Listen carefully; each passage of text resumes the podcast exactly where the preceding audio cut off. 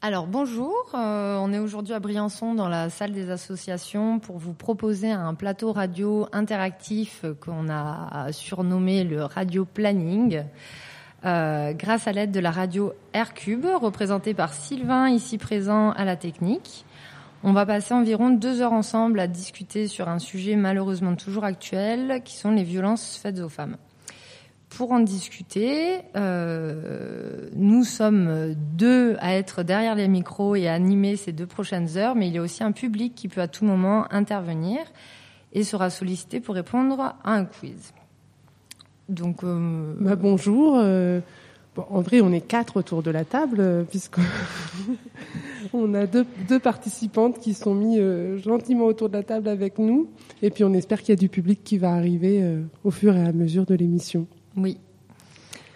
Euh, au tout départ, on aimerait quand même parler un petit peu. Euh, nous, on est, on, est au planning familial. Donc, moi, je suis bénévole et Marina, elle est salariée. Donc, euh, on aimerait parler un petit peu du mouvement du planning familial, qui est un mouvement féministe et d'éducation populaire.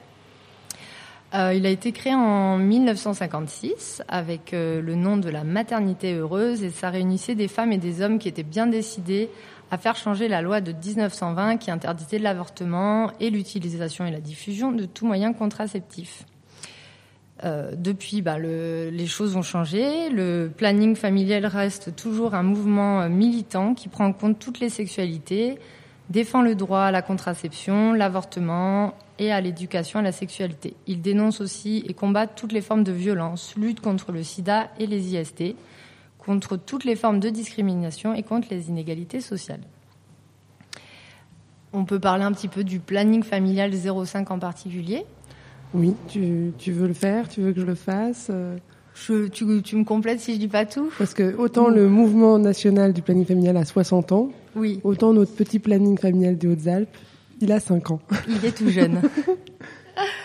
Effectivement, euh, le planning familial, ça marche par euh, département. Donc, euh, dans l'idée que dans chaque département, il y a un planning familial. Malheureusement, ce n'est pas le cas. Et c'était le cas dans les Hautes-Alpes. Dans les années 70, il y a eu un planning familial, mais qui a fermé par manque de moyens. Mais heureusement, en 2013, il y a eu un groupe de femmes, principalement de Marseille, qui a pris le temps de se former et qui a déménagé à Gap, en partie pour recréer le planning familial. Depuis, il y a une quinzaine de bénévoles haute-alpines qui ont rejoint le planning et renforcé la force de notre association.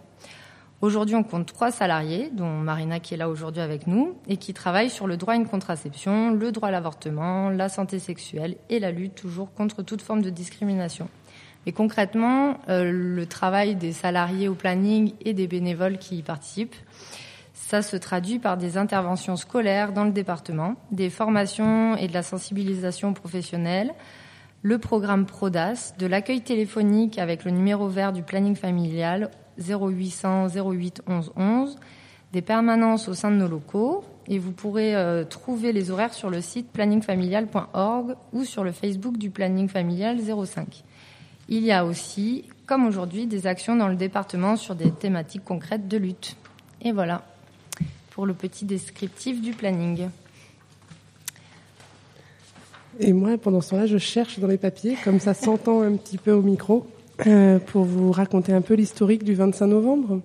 Oui. Parce que du coup, nous sommes réunis ici, très nombreuses, à Briançon pour ce plateau radio. Euh, pour, euh, parce que on est le 24 novembre 2018, mais donc on est là pour le 25 novembre. Le 25 novembre, c'est la journée internationale de lutte contre les violences faites aux femmes. Et en fait, euh, l'histoire de cette journée, vous pensez elle, elle, existe depuis longtemps, depuis pas longtemps Vous en pensez quoi Je dirais une quinzaine d'années, non Ouais. Aucune idée. Aucune idée. Moi non plus, j'en avais aucune idée. Et ben, c'est, tu, tu as assez raison, parce que ça fait depuis 99.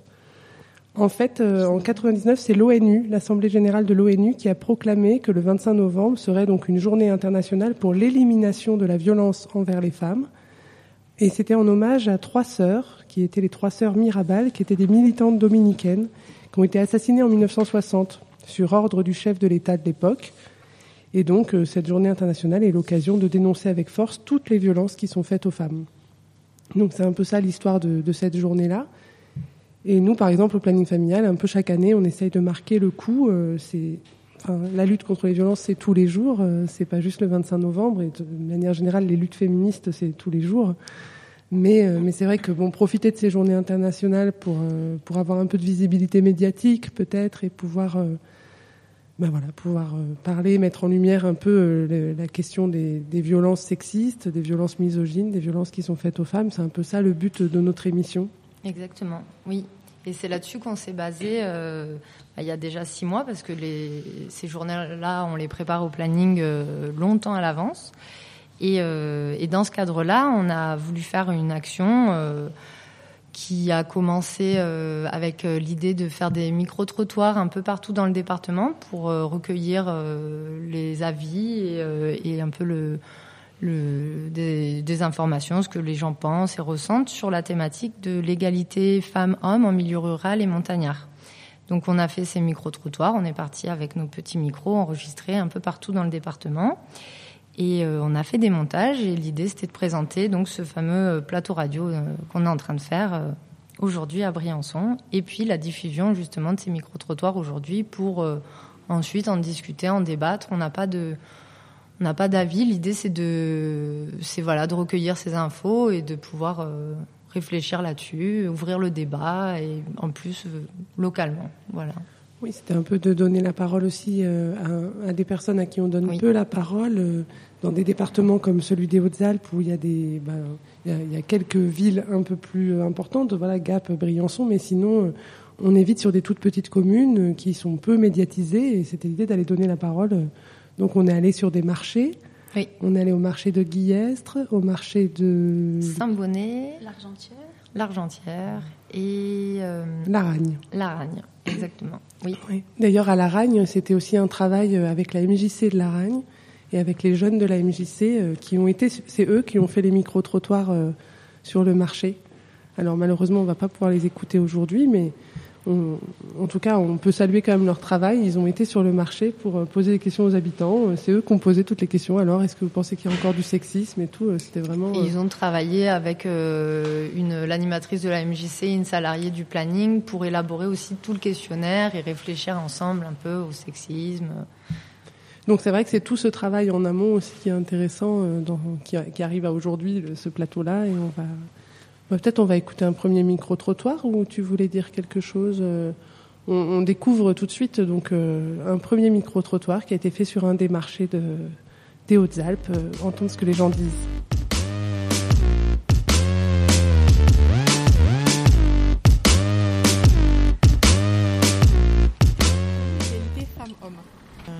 Bah, c'est un objectif, on va dire.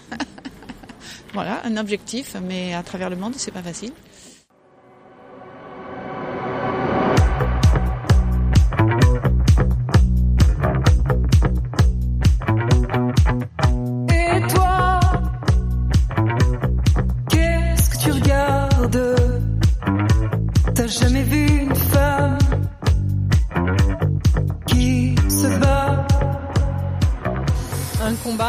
Peut-être euh, je me pose la question des fois si c'est le combat à mener finalement ou si le combat à mener serait plutôt la liberté des femmes.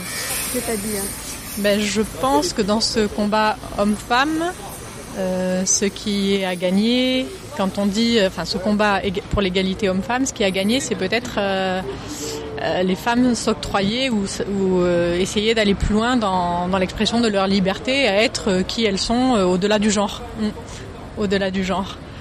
Donc euh, des fois, j'aurais peut-être plus envie de m'adresser aux femmes que euh, essayer de, de, valoriser euh, les femmes qui arrivent à, à s'octroyer euh, ce degré de liberté supplémentaire et à, à s'émanciper. Parce que je crois qu'il y a beaucoup aussi chez les femmes de, de croyances propres liées à l'éducation, à ce que leur renvoie effectivement l'image dans la société à divers niveaux. Et j'aurais plus envie de me concentrer sur ce combat de la liberté des femmes. Ouais que l'égalité homme-femme. Parce que dans l'égalité euh, femmes-hommes, euh, homme-femme, il y a, j'ai l'impression qu'on vient de demander quelque chose aux hommes, alors que même sont en perte de repère en fait. J'ai l'impression. Et euh, je ne sais pas si on n'a pas plus de force à, à s'affranchir nous-mêmes de, de, de, certains codes, de, certains, de certaines croyances et, et, aller plus loin, euh, oser aller plus loin. C'est mon avis. Du point de vue des femmes. Du point de vue des femmes, ouais. ouais. pour vous l'égalité femmes-hommes?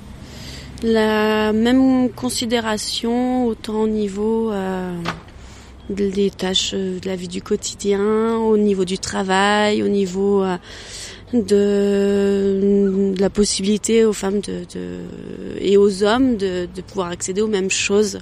Euh, c'est assez général. Enfin, j'ai voilà, que ça soit au niveau du travail, on est tous capables de faire la, la même chose. Euh, au niveau euh, bah, de la gestion de la vie quotidienne, que ça soit avec les enfants, que ça soit euh, l'organisation euh, à la maison. Enfin voilà, c'est. Je pense qu'aujourd'hui, en 2018, on peut euh, on peut prétendre à ce que on vive la même chose et on a accès aux mêmes choses.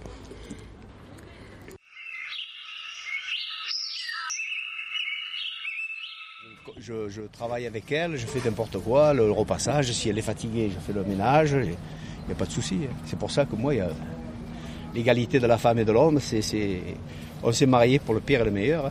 C'est vrai. Et c'est vrai. vrai. Je ne dis pas de, de, de mensonge, c'est comme ça. Les enfants, euh, quand elle était fatiguée, je m'occupais des petits. Je suis fatiguée, j'ai du diabète et il y a des jours que elle reste couchée. Je suis fatiguée et tout, quand, surtout quand je fais des hippos, mais c'est lui qui fait tout. Eh oui. Ménage, repas. Et quand elle s'est fait opérer du dos, il a fallu que je la lave, il a fallu que je m'occupe d'elle. J'y mets les collants l'hiver et puis c'est comme ça. C'est l'amour. Voilà. Eh oui. Le vrai. Ça fait 40, 40 ans qu'on est mariés. Voilà, 40 ans qu'on est mariés et puis... Puis ça dure et ça durera encore. Voilà, c'est tout ce que je peux dire au niveau de l'égalité de l'homme et de la femme. Mais quelqu'un qui n'aide pas sa femme, c'est macho. Hein. C'est pas un déshonneur. Hein, c'est pas un déshonneur. Hein. Que ah non. Aide la femme. Il y a bien des collègues qui disent oh là là, euh, moi le ménage. Euh, non non non non non non. Il faut les, il faut aider les femmes, c'est tout. Qu'est-ce ah. qui vous choque justement dans ce que vous observez parfois? Euh, Ce qui me choque, c'est que l'homme il, il s'en va boire le café le matin, il, il non pas le boire chez lui déjà avec sa femme, boire le café ou le thé ou n'importe quoi. L'après-midi, il va voir les collègues, il va boire deux bières, il peut les boire à la maison, hein, avec sa femme et ses enfants. Ça, c'est un truc qui me choque. Que l'homme n'est pas à la maison plus souvent qu'une femme, avec euh, aller promener avec elle, comme on fait nous. Hein. Je dois être exceptionnel ou pas, je sais pas, mais. Moi, ce qui me choque, c'est l'homme, c'est le macho, c'est moi l'homme. Et, pourtant, hein, je suis un ancien parachutiste, je suis pas une tapette. Il faut le dire.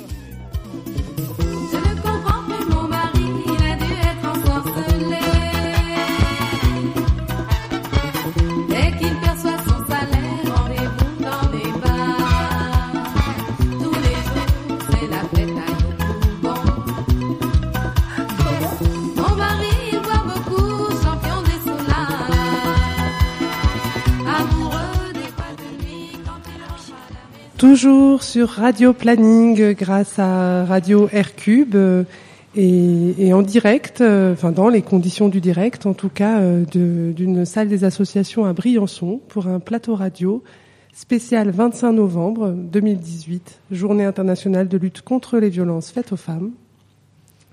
Et on vient d'entendre du coup des, des habitants des Hautes-Alpes, on va les anonymiser, on ne dira pas où ils habitent.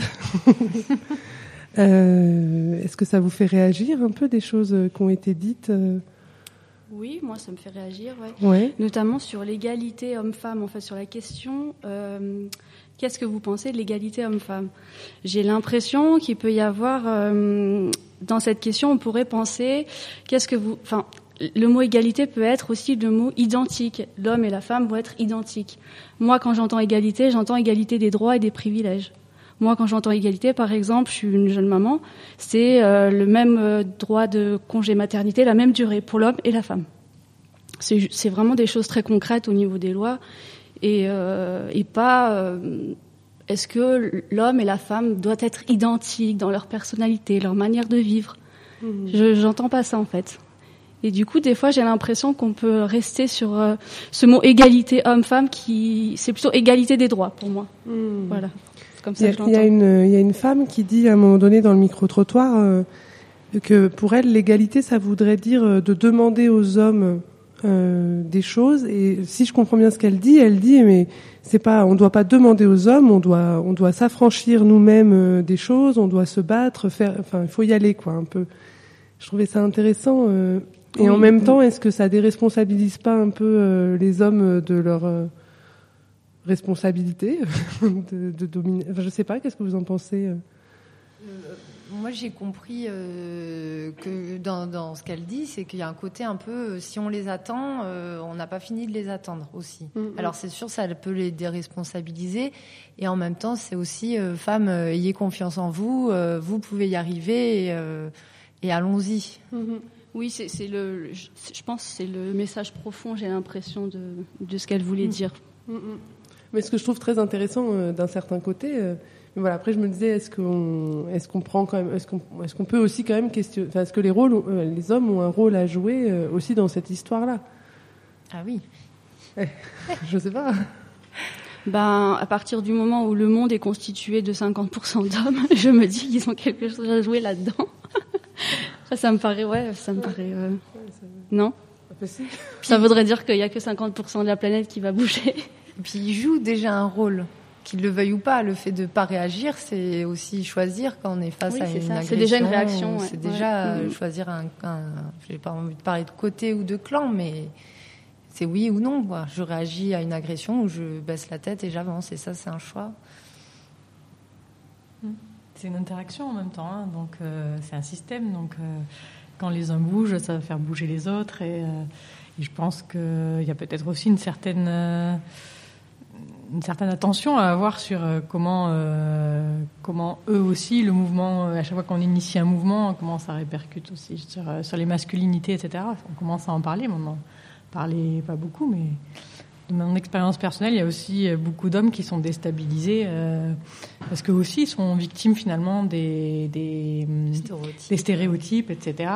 C'est parfois difficile. Moi, je suis toujours très touchée quand des hommes me disent qu'ils n'arrivent pas à exprimer euh, une certaine. Enfin, il y a une partie de leur sensibilité, etc., qui, qui, est, qui est difficile euh, à montrer. Enfin, pour, ça- pour ceux qui ont un peu cheminé sur la connaissance d'eux-mêmes, etc., c'est parfois un peu difficile euh, à, à revendiquer, à exprimer. Et parfois même, ce sont des femmes hein, qui. euh, Ah oui, oui, oui. qui acceptent mal euh, dans des relations de couple euh, voilà un équilibre euh, du masculin féminin un peu plus un peu plus prononcé chez certains voilà chez certains hommes alors pourquoi on mettrait pas en avant aussi ces questions-là? Ça permettrait peut-être de libérer les hommes et d'être plus à l'écoute de ce qui se joue aussi chez chez les femmes Oui, et puis moi je pense aussi qu'il y a une solidarité entre hommes, mine de rien, et que ça ne doit pas être facile de.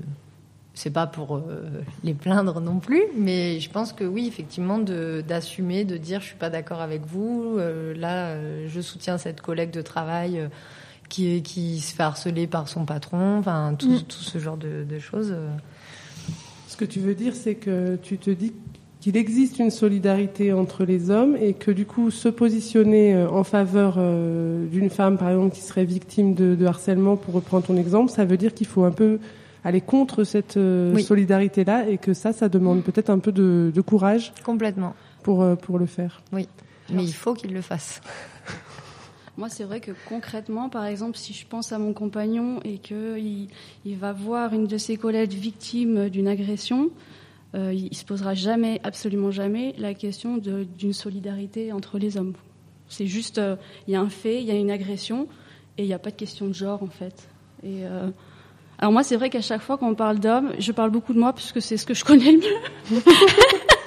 mais quand on parle d'hommes, je pense à mon compagnon, tout simplement. Ouais, c'est ouais. ma jauge, et je me dis, non mais lui, il ferait jamais de, de différence. Enfin, il n'y a, pas de genre, c'est juste y a une agression, puis voilà, quoi. Et, et la solidarité, elle est, elle est loin derrière. tu Mmh. vois. Mais après, je, je pense que oui, pour certains hommes moins sensibles à ça, peut-être que effectivement, euh, il y a une solidarité. Oui. Euh, dans les exemples un peu personnels, du coup, si je- j'en lance un sur euh, l'égalité femmes-hommes, j'étais avec des amis il y a pas très longtemps, des amis, j'étais avec une amie fille et trois garçons, et on a, et du coup, on a discuté de la contraception et je leur ai posé des questions qui, pour nous, euh, en tant que filles, nous paraissaient très simples. C'était euh, qu'est-ce qu'est un spermicide, la forme d'un stérilet, et euh, je sais plus, une, troisième question comme ça, assez simple. Et euh, il y a eu sur les quatre garçons au final, parce qu'après il y a un autre qui est venu et qui a sauvé un peu l'honneur. Euh, mais il y en a trois qui ne savaient pas répondre. Alors s'ils nous ont dit, c'est des rayons laser qui vont tuer les spermatozoïdes pour, le les spermicide. D'accord. Donc, et on est sur des adultes quand même, et où là, c'est vrai qu'on s'est senti très seul avec euh, mon, amie euh, fille, où on s'est dit, bah en fait, on porte encore euh, toute la connaissance et toute la Ah responsabilité la ouais. de la contraception. Et ça, par exemple, moi, c'est une égalité qui me Ah, bah, pèse au tout quotidien. ouais, là, je suis d'accord. Ça, ça me fait penser à, à- pour revenir sur le micro-trottoir, euh, et pendant qu'on l'écoutait, j'ai vu que ça faisait réagir, il m'a- semblé, euh, le, le monsieur qui dit qu'il aide sa femme. Oui. Alors, il, il- je ne remets pas en question la sympathie euh, que peut nous inspirer euh, ce monsieur et, et sa femme, d'ailleurs. Euh, de toute façon, ça n'a pas de rapport avec le fait est-ce que les gens sont sympathiques ou non. hein. Mais, euh, mais le, le fait, ce terme-là même de aider sa femme, c'est-à-dire qu'on est avec, on parle de deux personnes qui vivent ensemble dans une maison, Il y a un Et- assistant. et et il y a une personne qui aide. Je ne sais pas ce que vous en pensez, mais moi, ça m'a un petit peu euh, écorché l'oreille. je me suis dit, tiens, euh, et ça, là, je trouve que c'est ça le lien direct avec l'histoire de la contraception, quoi.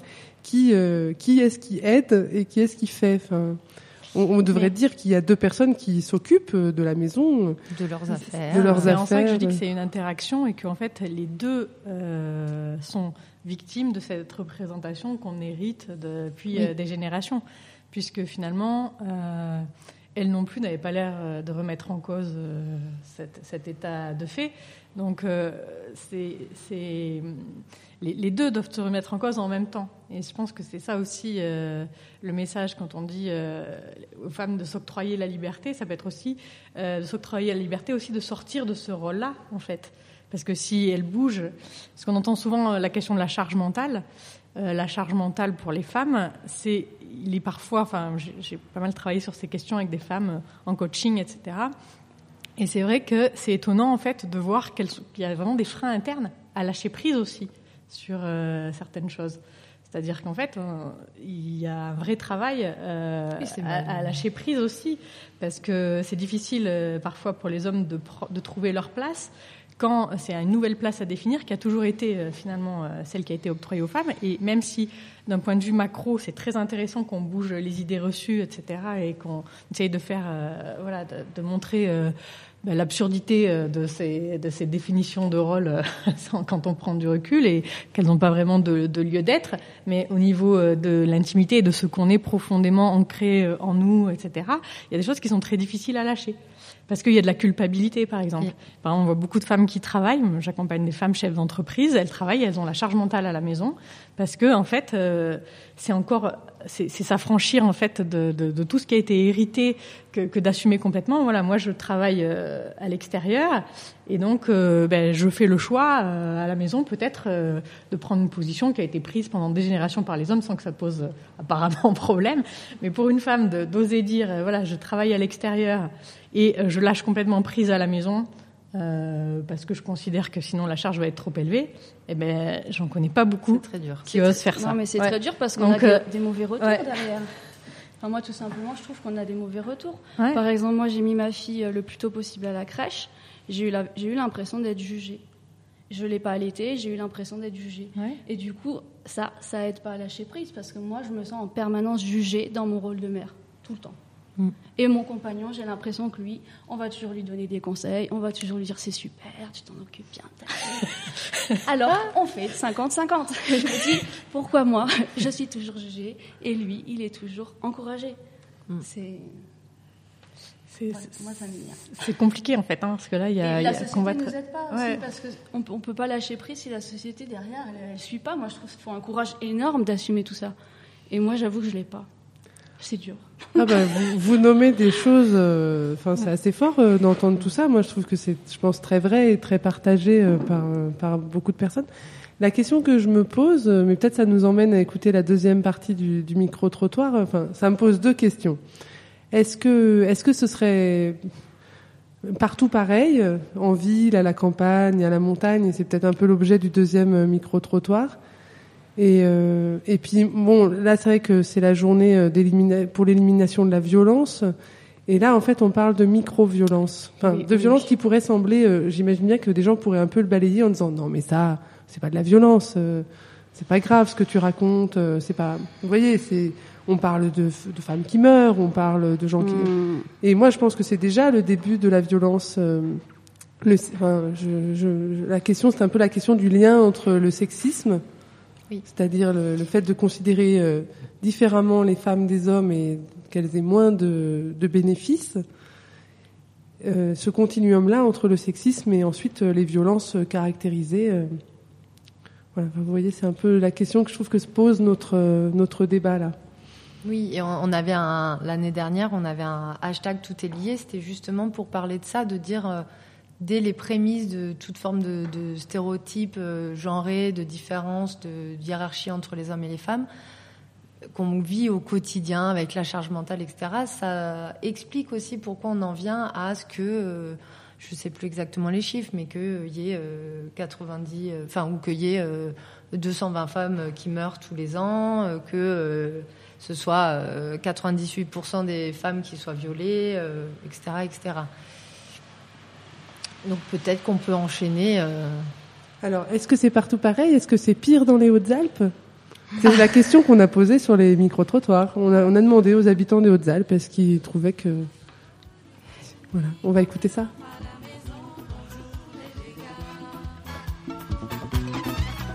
Et qu'est-ce qui a changé selon vous ces dernières années quand- Pour nous? au niveau de ce que vous observez? Oui, ce qu'on observe, que Oh, c'est tout, vraiment tout de, Oh, y a- y a- y a- de la merde. Le gouvernement, c'est de la merde. On a un gouvernement de merde. Et au niveau de l'égalité euh, femmes-hommes, euh, vous pensez que ces dernières années, ça s'est amélioré Je pense pas. Il y a beaucoup de divorces, beaucoup de gens qui s'entendent plus. Nous, on, nous, on voit autour de chez nous, même nos enfants. hein. Il y a beaucoup de choses qui, qui, qui ont changé. Quoi. Les jeunes, ils se supportent plus. Nous, on le voit autour de nous, hein, ne, ne serait-ce que les enfants. C'est- des trucs, c'est pas normal. quoi.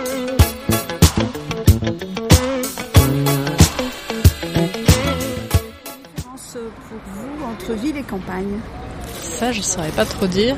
Oui, peut-être parce que parce que par le brassage justement en ville des, des personnes, des le fait que les gens se croisent, euh, peut-être qu'ils sont amenés à croiser notamment les femmes, plus de femmes qui se sont autorisées euh, à vivre hors du cadre, hors des normes, etc.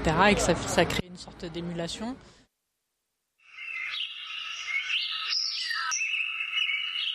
Il y a une différence entre la ville et la campagne, la montagne Non, non, je pense qu'il n'y a pas de différence. Ville, campagne, bah, il y a de plus en plus de femmes qui s'assument seules, hein, mais euh, non, il n'y a pas de différence, je pense. Mais on n'a pas une égalité euh, à 100%. De partout, dans tous les milieux professionnels. Et la priorité, selon vous, ce serait quoi? Bah, c'est l'éducation qu'on donne à nos enfants et aux garçons. Euh, moi, j'ai un fils et euh, j'aime pas quand il a des réflexions misogynes. hein. Des choses, euh, pleure pas, t'es un garçon. enfin, ça vient de l'éducation, ça vient. Bah, après, ça évolue, mais il faudra encore quelques générations, je pense. ou ne fais pas ça, c'est un truc de fille. Ou ne fais pas ça, c'est un truc de mec. Non, tout ça. C'est ça qui ancre le reste aussi. Et puis l'exemple qu'on donne à nos enfants, voilà. Et vous attachez à donner quel exemple? Bah, moi j'ai un fils et une fille et euh, bah, mon fils fait aussi bien les mêmes tâches ménagères que ma fille. Euh, je leur demande la même aide de la, des deux parts à toutes les deux, enfin aux deux. Et puis euh, je traite leurs émotions de la même manière, qu'ils soient tristes l'un ou l'autre. C'est pas parce que c'est un garçon qui a pas le droit d'être malheureux, de pleurer. Et puis inversement, et je dis à ma fille, bah ça tu dois apprendre à le faire toute seule. Voilà. Votre sentiment par rapport à la campagne? Par rapport à la campagne, et la montagne peut-être? Ouais, je pense qu'il y a peut-être plus euh, d'égalité dans, dans des pays comme nous que, que dans les villes. Je pense a priori, c'est le sentiment que j'ai. Et si vous avez ce sentiment, qu'est-ce qu'est-ce qui vous fait dire ça? En, en dehors des Bah, salaires En dehors du, du monde du travail, Oui. euh, la vie de tous les jours, ce qui se passe chez les voisins, par exemple. Par exemple Dans quel cadre? Répartition des tâches, euh, D'accord. par exemple. Il me semble qu'il y a eu des changements ces dernières années. Oui, quand même. Un peu, mais c'est encore pas gagné.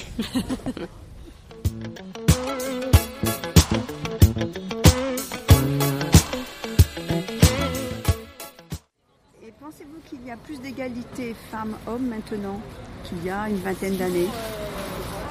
Oui, je pense. Je pense. Euh, Dans quel il y a domaine, beaucoup euh, au... Vous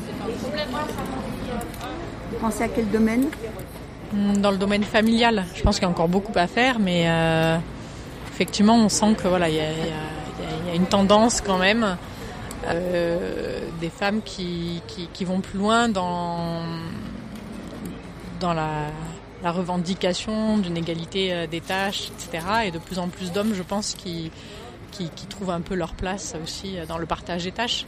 Ça, je pense. Mais après, je pense que parfois aussi, même pour les femmes, paradoxalement, c'est assez difficile à lâcher. Enfin, moi, je pourrais en discuter avec beaucoup de femmes. Je pense qu'il y a beaucoup de femmes qui euh, le re- revendiquent, mais vont pas jusqu'au bout euh, de la démarche. C'est-à-dire qu'elles continuent à prendre en charge, comme s'il y avait un petit peu un, toujours un fond de culpabilité, euh, comme si ça restait quand même de leur ressort. Donc, euh, quand on parle de charge mentale, peut-être des fois, je me dis pourquoi pas s'arrêter à 50% de ce qui est fait, et puis, euh, et puis lâcher prise, quoi, puis laisser voir ce qui se passe une fois qu'on s'arrête à 50%. Eh bien, nous reprenons notre plateau radio dans les conditions du direct à Briançon, où nous accueillons de plus en plus de monde. oh, on rigole parce qu'on n'est pas très nombreuses, alors euh, autant que ça se passe dans une bonne ambiance. Mais euh, voilà, donc nous sommes une de plus euh, autour de la salle, de la table radio. Il y a des micros en plus, donc il faut pas hésiter à, prendre la parole, à débattre, à dire je suis pas d'accord. Vraiment, le, but, hein, c'est de, pouvoir discuter et échanger sur cette question des violences faites aux femmes dans un contexte où euh, on en parle de plus en plus. Euh, ça ne veut pas dire qu'il y en a moins. Non, bien au contraire. Ouais. Et d'en par- enfin, en tout cas, d'en parler de plus en plus, ça fait aussi qu'on a des chiffres cette année, enfin depuis l'année dernière, qui ont bien augmenté parce que la parole s'est libérée, entre autres avec le hashtag MeToo. Et euh, on se rend compte que mine de rien, c'est euh, bien plus qu'on pensait. Et encore, tout le monde ne, je pense que tout le monde ne va pas forcément porter plainte. Donc, euh, faut imaginer que les chiffres qu'on a aujourd'hui, ils sont certainement bien plus, bien plus gros. Ah, on a quelques chiffres là, par exemple? On avait, un quiz, non? On a un quiz, donc euh, on peut on peut faire le quiz euh, interactif avec quelques chiffres ou quelques idées euh, reçues. Ben, je propose de poser les quelques questions du quiz. Donc, euh, la première. Alors, réponse vrai-faux. Je vous laisse euh, répondre. En France, 9 viols sont commis toutes les heures. Qu'en pensez-vous? Est-ce qu'il y a 9 viols par heure en France? Oui. Ça, ça Moi, paraît énorme. Non, moi, je pense que oui. Bah, Il y a les viols conjugaux, euh, n'y a pas que les viols, euh, les premiers viols de rue qu'on peut penser. Alors, lesquels sont comptabilisés, là, je sais pas. Oui, je ne sais pas. Je pense que c'est tous les viols. euh, j'im- J'imagine, je sais pas. Bon, en tout cas, c'est. Voilà, c'est Il y a ça. un chien qui veut dire euh, vrai. Qui est indigné par cette euh, réunion. Comment? Il dit oui, il dit oui. Alors, ben oui, bah, je pense malheureusement que c'est vrai. Ouais, Mm. oui, oui. Tout à fait, c'est vrai. Alors c'est vrai que quand on parle des violences faites aux femmes, euh, ça inclut les violences sexuelles. Hein, Ça fait partie des, des différentes euh, formes de violences qui sont, dont les femmes euh, sont victimes. C'est marrant que tu dis ça, parce que moi, je pense tout de suite à violence sexuelle. Et, et Quand, du tu- coup, quand on te dit violence, Oui, faite aux femmes, pour moi, tout de suite, c'est sexuel. Et après, euh, je me pose la question d'autre chose. C'est marrant. Je sais pas si vous, c'est le cas, mais moi... euh, Euh, moi, je pense plus aux violences, euh, violences conjugales, D'accord. par exemple, dans le premier. euh, Ouais. Oui, c'est vrai, moi aussi. Ouais, c'est vrai, moi aussi. Quand on parle de, de violence, euh, Oui. ouais. D'accord. Ouais. Bon, c'est intéressant. bah, de toute façon, euh, tout, c'est dans le champ des violences, que ce soit euh, les violences de couple, les violences sexuelles, euh, les violences sexistes, hein, tous- les types. Enfin, nous, en tout cas, aujourd'hui, on avait vraiment envie d'aborder euh, tout le tout le continuum qui peut exister de types de violences euh, faites aux femmes, euh, non pas pour euh, nous déprimer, hein, mais bien pour, euh, je Les pense que dénoncer. les dénoncer, euh, pouvoir les analyser et du coup trouver des clés aussi d'action euh, pour lutter contre. Oui, parce que par exemple, le harcèlement de rue, ça fait partie euh, des violences faites aux femmes. Des fois, peut-être on ne le met pas là-dedans, alors que c'est une violence euh, quotidienne euh, et qui a des, des conséquences qui sont très lourdes au quotidien dans la vie euh, de chaque femme, de réfléchir à comment elle peut s'habiller avant de sortir, de réfléchir à son itinéraire pour aller à un endroit X ou Y, de réfléchir à comment elle va regarder dans les yeux les gens, se tourner ou pas trop se tourner pour voir si quelqu'un la suit, l'heure à laquelle elle rentre chez elle. euh. Il y a une Et- question dans le quiz Ah, sur euh, quelle est l'insulte la plus en- la plus entendue par les femmes dans la rue? Salope. Il y avait une trois propositions, mais effectivement, tu as donné la bonne réponse. Effectivement. Effectivement. Donc, quatre- a priori, 82% des femmes de moins de 17 ans ont été victimes de harcèlement dans la rue. 75% des insultes faites aux femmes le sont par des hommes. Et d'après l'enquête de, alors, je vais peut-être pas bien le, comment on prononce ça? Stop harcèlement de rue, tout simplement. Salope est l'insulte entendue dans 24% des cas. Ah, que, que 24%. Et parce qu'il y a d'autres choix. il y a beaucoup de choix, hein, finalement. C'est quoi les autres choix? Alors là, ceux proposés pour le quiz, en tout cas, c'était cagole et connasse. On n'a pas les pourcentages. euh, Oui, parce En face. que Ca- Cagole, c'est dans le régional. Nord, euh, voilà, c'est régional. Ah, c'est régional, ouais, ouais. Donc, c'est- Ah. Si tu veux, si tu veux participer, il faut que tu parles dans le micro, sinon on ne t'entendra pas euh, dans l'enregistrement. Prends le micro. Bravo, Chouette. merci. Bonjour. Bonjour. Bonjour. Ah non, mais on va finir une foule euh, dans, à Briançon dans cette salle euh, par ce samedi après-midi ensoleillé. Oui, qui et est à la enneigé. fois agréable, mais comme il a neigé et qu'il fait beau, je pense qu'on est victime de ça aussi. Tout le monde est parti au ski. Voilà. Et les violences faites aux femmes passent encore à l'arrière-plan. sur, euh, sur le quiz, toujours. Le viol dans un couple n'existe pas. Vrai ou faux? Et faux. Oui, mais faux. Je, Faux. je réfléchissais à la tournure de la phrase. Oui, c'est les, les phrases en négatif, on ne sait oui. jamais comment. En tout cas, euh, si, oui, le, le, Le viol conjugal, le viol conjugal existe. existe. Mais est-ce que vous savez depuis quand il est reconnu par la loi? Je pense depuis pas très longtemps. Hein. Je dirais 20 ans.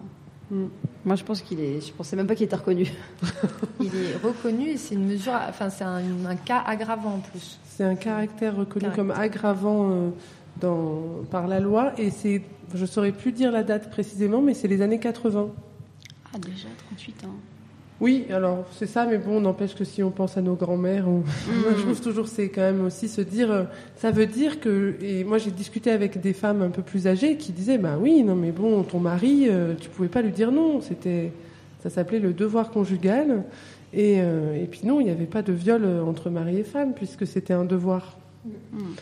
Et, et ça a été reconnu que si c'est- s'il n'y a pas consentement, même, même si on est marié, euh, ben, le respect du consentement vaut.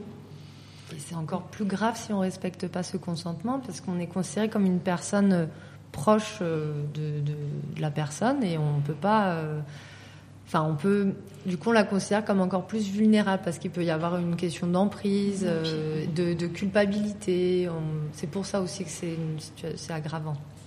Ah, on peut s'imaginer qu'a priori on a confiance en la personne avec qui on s'est marié et avec qui on vit, et que du coup, euh, bah oui, voilà, c'est d'autant plus grave. euh, Il y a ce- ça aussi, ce lien-là aussi qui est brisé à ce moment-là. Oui.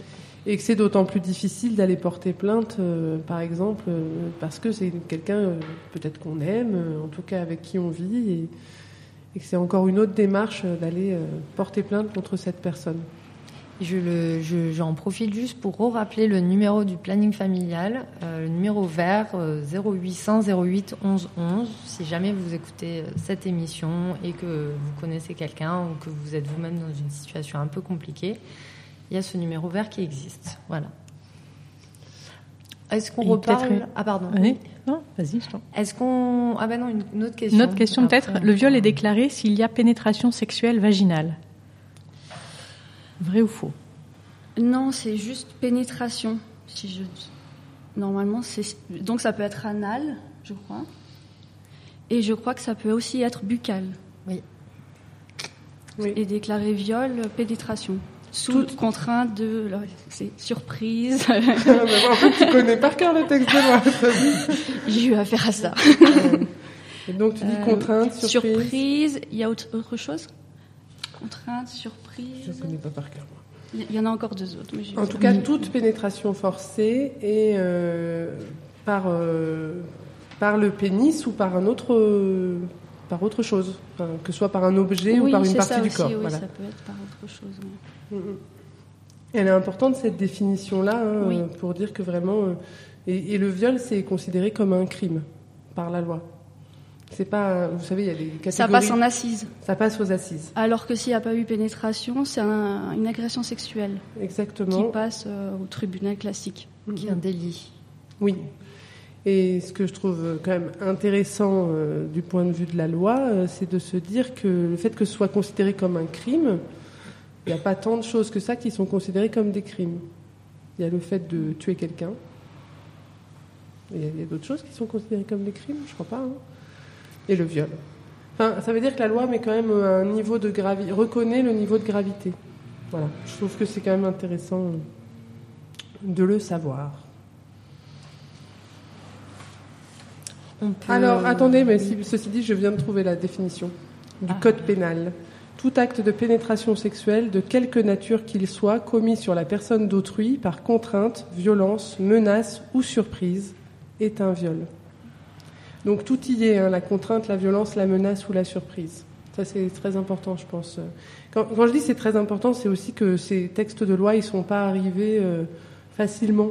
Euh, c'est aussi parce qu'il y a eu des collectifs euh, et des groupes et des associations euh, féministes, euh, notamment, je pense au collectif féministe contre le viol, euh, qui, est, à Paris, hein, mais qui est un collectif national euh, et qui vraiment, qui se bat toujours pour que les lois soient favorables aux, aux- aux femmes qui souhaiteraient porter plainte et qui puissent, euh, vous voyez, Oui, qui ne se retrouvent pas bloqués parce qu'il manque un mot. Ou... Exactement. Mm. Parce que c'est ça aussi, hein, le droit, euh, quand on va au tribunal, après il va y avoir un avocat en face qui va chercher euh, le vice de forme, qui va chercher le truc pour euh, que la personne qui défend ne soit pas reconnue euh, coupable. Oui, et il y a eu justement ce débat sur la, le consentement. C'est a- toujours, j'ai l'impression, le Oui, débat. il y a toujours sur le consentement oui. Qui pose souci à chaque fois. J'ai l'impression qu'on va revenir à chaque fois là- là-dessus et que c'est ça qui va poser problème euh, dans, dans Oui. le jugement en fait. Parce que c'est, je trouve hein, que c'est souvent, enfin c'est toujours à la victime de se justifier et mm. qu'on n'inverse toujours pas le, Mm, mm, mm, les Tout rôles. à fait. Euh, oui, moi je voulais te dire, on a écouté un micro-trottoir sur la différence montagne-ville et on n'en a pas du tout euh, débriefé, on n'en a pas reparlé. Alors euh, moi, ce que j'ai entendu un petit peu de ce qui est ressorti des, personnes qui ont parlé, c'était beaucoup. euh, Il y a eu certaines personnes qui ont parlé d'éducation, que pour elles c'était pas une différence de ville, de montagne, c'est euh, les parents, euh, comment ils éduquent leurs enfants et les écoles aussi la télé, en fait, tout ce qui fait que tout ce qui nous construit dans cette société. Euh, Il y en a d'autres qui ont dit qu'en ville, peut-être il y avait plus d'égalité euh, femmes-hommes parce qu'il y a plus de gens, il y a plus d'émulation. On voit des gens qui vivent de manière différente. Euh, qui disaient aussi que c'était peut-être plus difficile de changer les mentalités dans les petits villages. Après, euh, oui. Et, euh, et une personne qui disait qu'il y avait plus d'égalité femmes-hommes à la campagne, mais euh, je, je n'ai pas retenu les arguments. Je n'en ai, j'ai pas, il y en avait peut-être pas. Alors, euh, je- je- j'avoue que j'ai pas bien écouté là le micro trottoir qu'on vient d'écouter, mais je me souviens euh, d'un autre que qu'on avait fait euh, dans le Champsor et qui avait des femmes qui parlaient par contre de la solidarité qui pouvait exister euh, à la campagne. Mm. Enfin, qu'elles, en tout cas, dans, elles ressentaient qu'il y avait beaucoup de solidarité entre elles et, et que et que s'il leur arrivait quelque chose, elles pourraient bénéficier d'une solidarité que peut-être en ville Il y avait elle moins. trouverait moins. Alors bon, c'est des suppositions, hein, mais alors il y en avait une autre qui disait ouais, mais au contraire, on connaît tout le monde. Alors euh, des fois, est-ce qu'on va oser, est-ce qu'on va avoir honte? Ça peut être peu le, jugé, le- euh. le problème de de quoi un peu de ruraux, c'est de ce côté où on connaît tout le monde, quoi. Je sais pas, vous en pensez quoi, vous euh Briançon, c'est quand même une petite ville. Euh, je sais plus combien d'habitants, mais c'est 20 000 Non, J'allais dire moi, 12 000. J'allais dire 12 000. Ouais. À l'année, à l'année, on est à peu près, euh, je crois, 11 à 12 000 à l'année. Après, comme c'est une ville touristique et saisonnière, euh, il y a beaucoup de résidences secondaires et beaucoup de tourisme, mais à l'année, ouais, on n'est pas si nombreux que ça en fait. hein. Donc oui, c'est pas, c'est une ville, hein, mais c'est, c'est pas très grande ville. Est-ce que vous ressentez vous euh, que ça changerait des choses par rapport à, à- que ce soit une ambiance de solidarité euh, du côté positif, on va dire, ou, du côté peut-être de frein que ça pourrait faire à, réagir s'il se passe quelque chose, ou à, ou vous avez l'impression que ça change rien euh, d'être à Marseille ou, ou à Briançon. euh Euh, je pense, je sais pas si, je sais pas vraiment si ça change quelque chose, mais en tout cas, je pense qu'il y, y a un fait et que comme c'est tout petit, euh, c'est on est quand même dans une ville petite et on croise souvent les personnes en fait. Ce qui fait que ça peut peut-être délier plus facilement. Enfin, on a plus de, je pense, de moments aussi de, de, de discussion parce que finalement on se croise souvent. Et hum, des fois, quand on est hyper isolé, et je pense vraiment à la campagne, peut-être, ou dans des petits villages où finalement on croise pas tant de monde que ça dans la journée, c'est peut-être aussi plus difficile d'en, d'en discuter. Moi, là, j'ai l'impression que mes amis, je les vois quasiment tous les jours, quoi. Donc finalement, je pense que s'il m'arrivait quelque chose, elles, ou que moi, ça me, ça moi, je serais pas bien, elles le remarqueraient en fait direct. Alors que peut-être que quand justement on est peut-être plus isolé, bah, finalement, le temps que ça passe euh, et qu'on voit du monde, et ben, ça met plus de temps. Je, voilà. Et du coup, la ville, comme souvent les grosses villes, on est plus dans une sorte d'anonymat. Euh, voilà, je sais pas. Je, je, je vois, je, me- je vois plus ça comme le fait qu'on se voit souvent en fait, que, et qu'on connaisse un peu tout le monde aussi. Donc aussi, ça, ça a un peu les, euh, ouais, les, deux, les deux côtés quoi. Ça, ça, ça engage beaucoup en fait de parler aussi et de dire un tel parce qu'en fait tout le monde le connaît aussi ou voilà. Et oui, parce que comme on parlait tout à l'heure, euh, l'agresseur euh, est dans. J'ai aucun chiffre en tête, mais c'est assez, assez fréquent que l'agresseur soit quelqu'un qu'on connaît en fait. Dans 80, 80% des cas, 90%, c'est énorme. L'agresseur est connu de la victime, donc Oui. potentiellement aussi connu de son entourage, ce qui peut aussi être une difficulté pour euh, dénoncer les choses, euh, parce que ça va être. Bah, ça veut dire, je vais peut-être dire aux copains, bah, là, votre super pote. euh, ça veut pas dire que c'est pas votre super pote, mais n'empêche qu'il a fait ça, et moi, enfin, c'est pas forcément évident, quoi. Mais ça, en ville ou à la campagne, c'est pareil. Ça va être le cercle social qui. Ouais, sauf que enfin, dans les petites villes et les petits endroits, on a peu de, on, on est tout le temps dans les mêmes cercles en fait. C'est- Enfin, c'est pas aussi varié qu'à la ville avec le boulot, euh, les loisirs. Là ici, on- en fait, euh, les gens on les croise tout le temps, partout, au bar, au supermarché, euh, euh, au boulot, euh, dans la rue, tout le temps en fait. Donc ça, ça multiplie aussi la chance de croiser et son agresseur et en même temps les copains et en- enfin, ça multiplie tout. Donc euh, La solitude est pas trop possible. faut pas sortir. Et moi, je pensais à un autre euh, peut-être préjugé euh, que j'avais envie d'interroger, c'est sur cette idée de ville, campagne, un peu. Il y a un peu cette idée de qu'en ville, les, les idées seraient plus progressistes, qu'à la campagne, peut-être on resterait un peu euh, avec 30 ans de retard sur les questions d'image de, la femme ou de choses comme ça. Est-ce que vous, c'est quelque chose que vous ressentez ou vous trouvez que c'est un vrai préjugé Je ne sais pas si Briançon est représentatif euh, de, cette, euh, de ce clivage-là, parce que il y a beaucoup de personnes euh, qui sont pas de Briançon, mais il y a beaucoup de personnes qui viennent ici par choix, par amour de la montagne, qui viennent voilà d'autres horizons. Enfin, je pense que la ville de Briançon, qui viennent de, ouais, qui sont, ouais, qui viennent de, de, de villes importantes ou de, donc on est quand même sur une population assez jeune qui a fait un choix délibéré de venir ici dans une proportion. Alors je connais pas la proportion exacte, mais assez élevé. Il y a un certain brassage en fait sur Briançon. Je suis pas sûre que Briançon soit représentatif euh, de, de de ce qu'on peut voilà de ce qu'on peut rencontrer euh, et peut-être même euh, sur les Hautes-Alpes hein, parce qu'on est quand même sur un territoire touristique avec des personnes qui arrivent qui viennent faire des saisons il y a un petit peu de, de, de et qui viennent s'installer finalement ici donc il y a un petit peu de brassage en tout cas dans les coins touristiques des Hautes-Alpes ouais. donc je sais pas si si, si on est représentatif ouais, c'est une question que je pose hein, mais ouais Mhm. de ce qui peut être peut-être plus marqué euh, dans des Bah, territoires que où les personnes tu- en fait n'ont pas forcément elles-mêmes sont pas forcément elles-mêmes sorties du territoire et où il n'y a pas eu beaucoup de, de personnes qui sont aussi arrivées avec euh, une autre façon de vivre, une autre façon de, de, de voir les choses, un angle un petit peu différent. Ouais, c'est l'impression que j'ai, mais ouais, je sais pas. Euh, Moi, j'ai pas trop d'avis sur euh, la différence entre la ruralité ou la ville. Euh, j'ai l'impression que c'est que des, des préjugés un petit peu. Enfin, moi, c'est Mhm. mon impression que ça donne. Donc dire euh, ici on est plus comme ça et en ville sont plus comme ça, oh, pour moi, c'est c'est trop arrêter les choses en fait. Du coup, euh, j'ai pas trop d'avis là-dessus.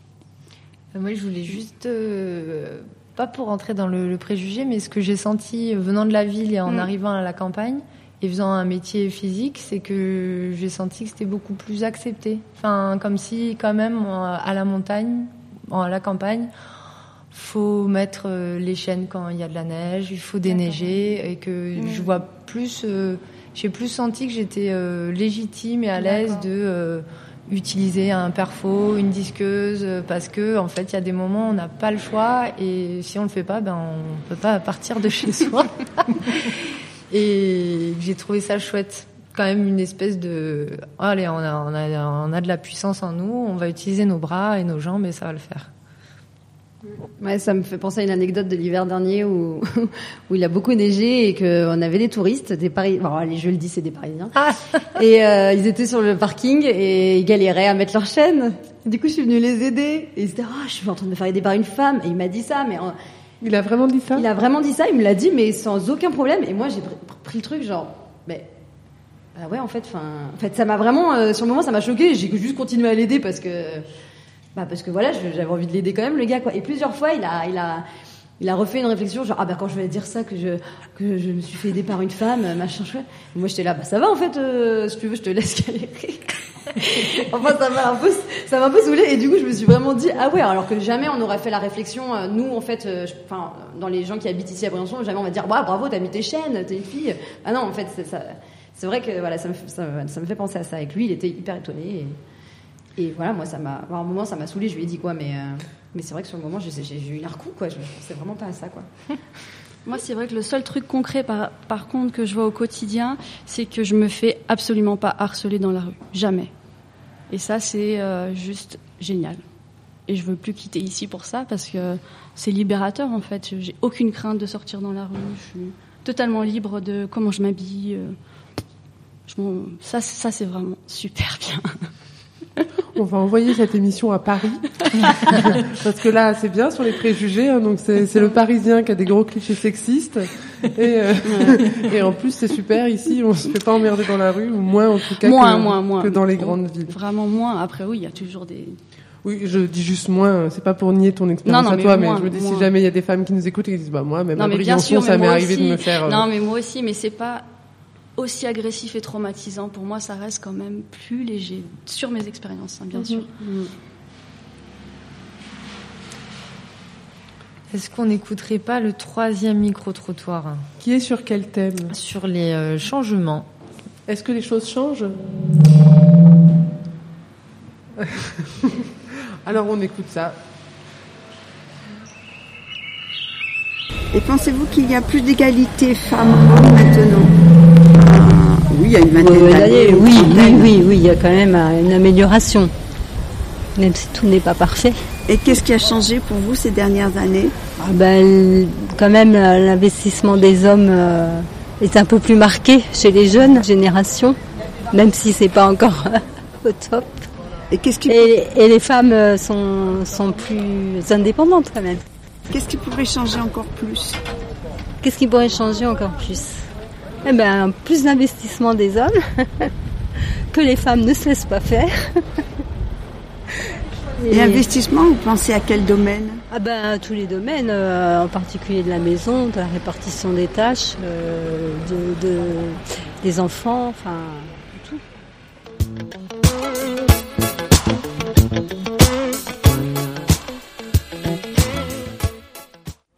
auriez une idée dans votre quotidien de ce qui pourrait changer? Je crois qu'effectivement, même si moi j'ai deux garçons, si j'essaye d'éduquer mes garçons euh, euh, dans un petit peu euh, hors des normes, un peu, euh, on va dire, euh, qu'on peut retrouver, et, sur lesquelles on, on a des choses à redire sur euh, la place de l'homme, la place de la femme, etc., sur euh, sur l'égalité, euh, l'égalité entre les femmes et les hommes. Euh, finalement, je trouve que culturellement, enfin, sur la, à la télé, les émissions de télé, etc. Enfin, il y a des choses qui sont, enfin, qui m'a- qui m'affolent complètement, quoi. Je trouve que ce qu'on a, les, enfants, euh, il y a la façon dont on les éduque, mais il y a la façon dont aussi euh, ils sont imprégnés à différents niveaux. Et je crois que là, on n'est peut-être pas assez vigilant. Changé réellement dans ces dernières années pour vous Et je trouve que c'est impératif pour euh, une famille, on va dire, ce que je pourrais appeler classique, que la femme travaille, que la femme euh, ait sa place au même titre que l'homme dans la société. Euh, et je compare beaucoup avec mon père justement, où, euh, et donc mon mari, où du coup on, on se partage vraiment les tâches.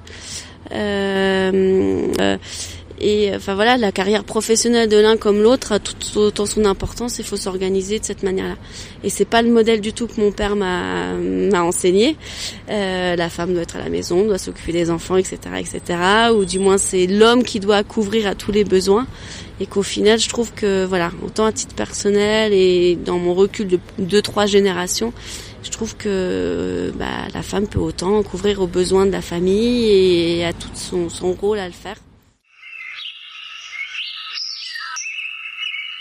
Qu'est-ce qui vous semblerait pouvoir être fait euh, Sur- des pour territoires les- comme celui-ci Euh, déjà l'accès euh, sport pour les filles, et, euh, voilà déjà peut-être que changer la mentalité ici déjà bon c'est peut-être un peu mieux qu'ailleurs mais ah, euh, à l'école je pense à l'égalité. Je vais pas critiquer l'école, mes deux filles sont institutes. alors. je sais pas dire hein. Regardez là par exemple inciter euh, les hommes à s'intéresser à plus, euh, plus de choses quoi. On a l'impression qu'ils sont plus euh, on voit beaucoup plus de femmes partout que d'hommes euh, dans tous les, les cercles euh, associatifs et tout. On voit beaucoup plus de femmes que, que d'hommes. D'accord. Peut-être que les hommes, il faudrait qu'ils ouvrent un peu les. Voilà.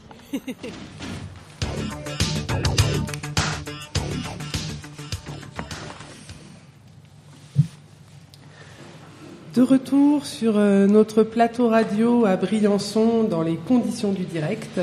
Plateau radio nous sommes euh, toujours quelques-unes autour de la table avec des micros à, discuter, à échanger, à débattre euh, autour de, tous les sujets un peu qui est liés à, ces enjeux autour des violences faites aux femmes.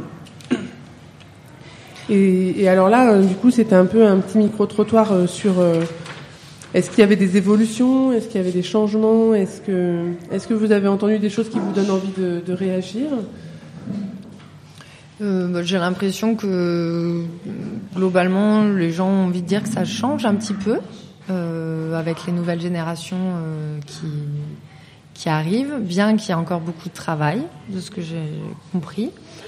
Et, et que peut-être plus on en parle et plus on, on sent que, ben, là, de ce que j'entendais, hein, que les hommes sont de plus en plus, euh, participent de plus en plus peut-être aux tâches domestiques, bien que j'ai pas les chiffres sous les yeux, mais je crois que c'est pas énorme en vrai.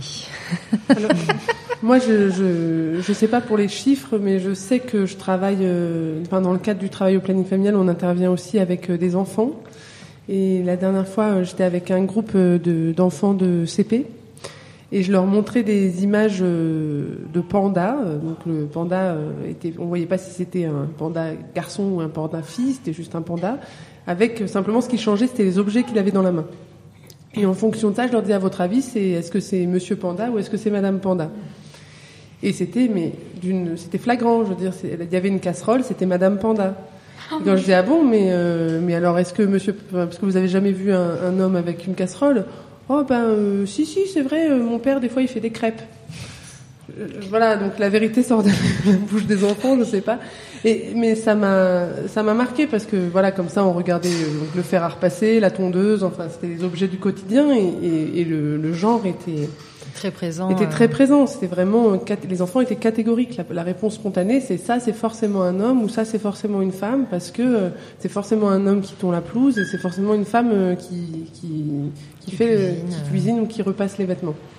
Et euh, et ce qui m'a ensuite marqué quand j'y réfléchi, je me suis dit, mais en plus, là, c'est des, des, des gosses de 6-7 ans.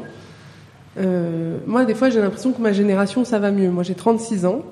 Et, et ça pourrait être mes gosses, en fait. Je me suis dit, non, mais en fait, leurs parents, c'est, mes, mes copines, quoi. C'est mes potes, euh, c'est des gens de mon âge.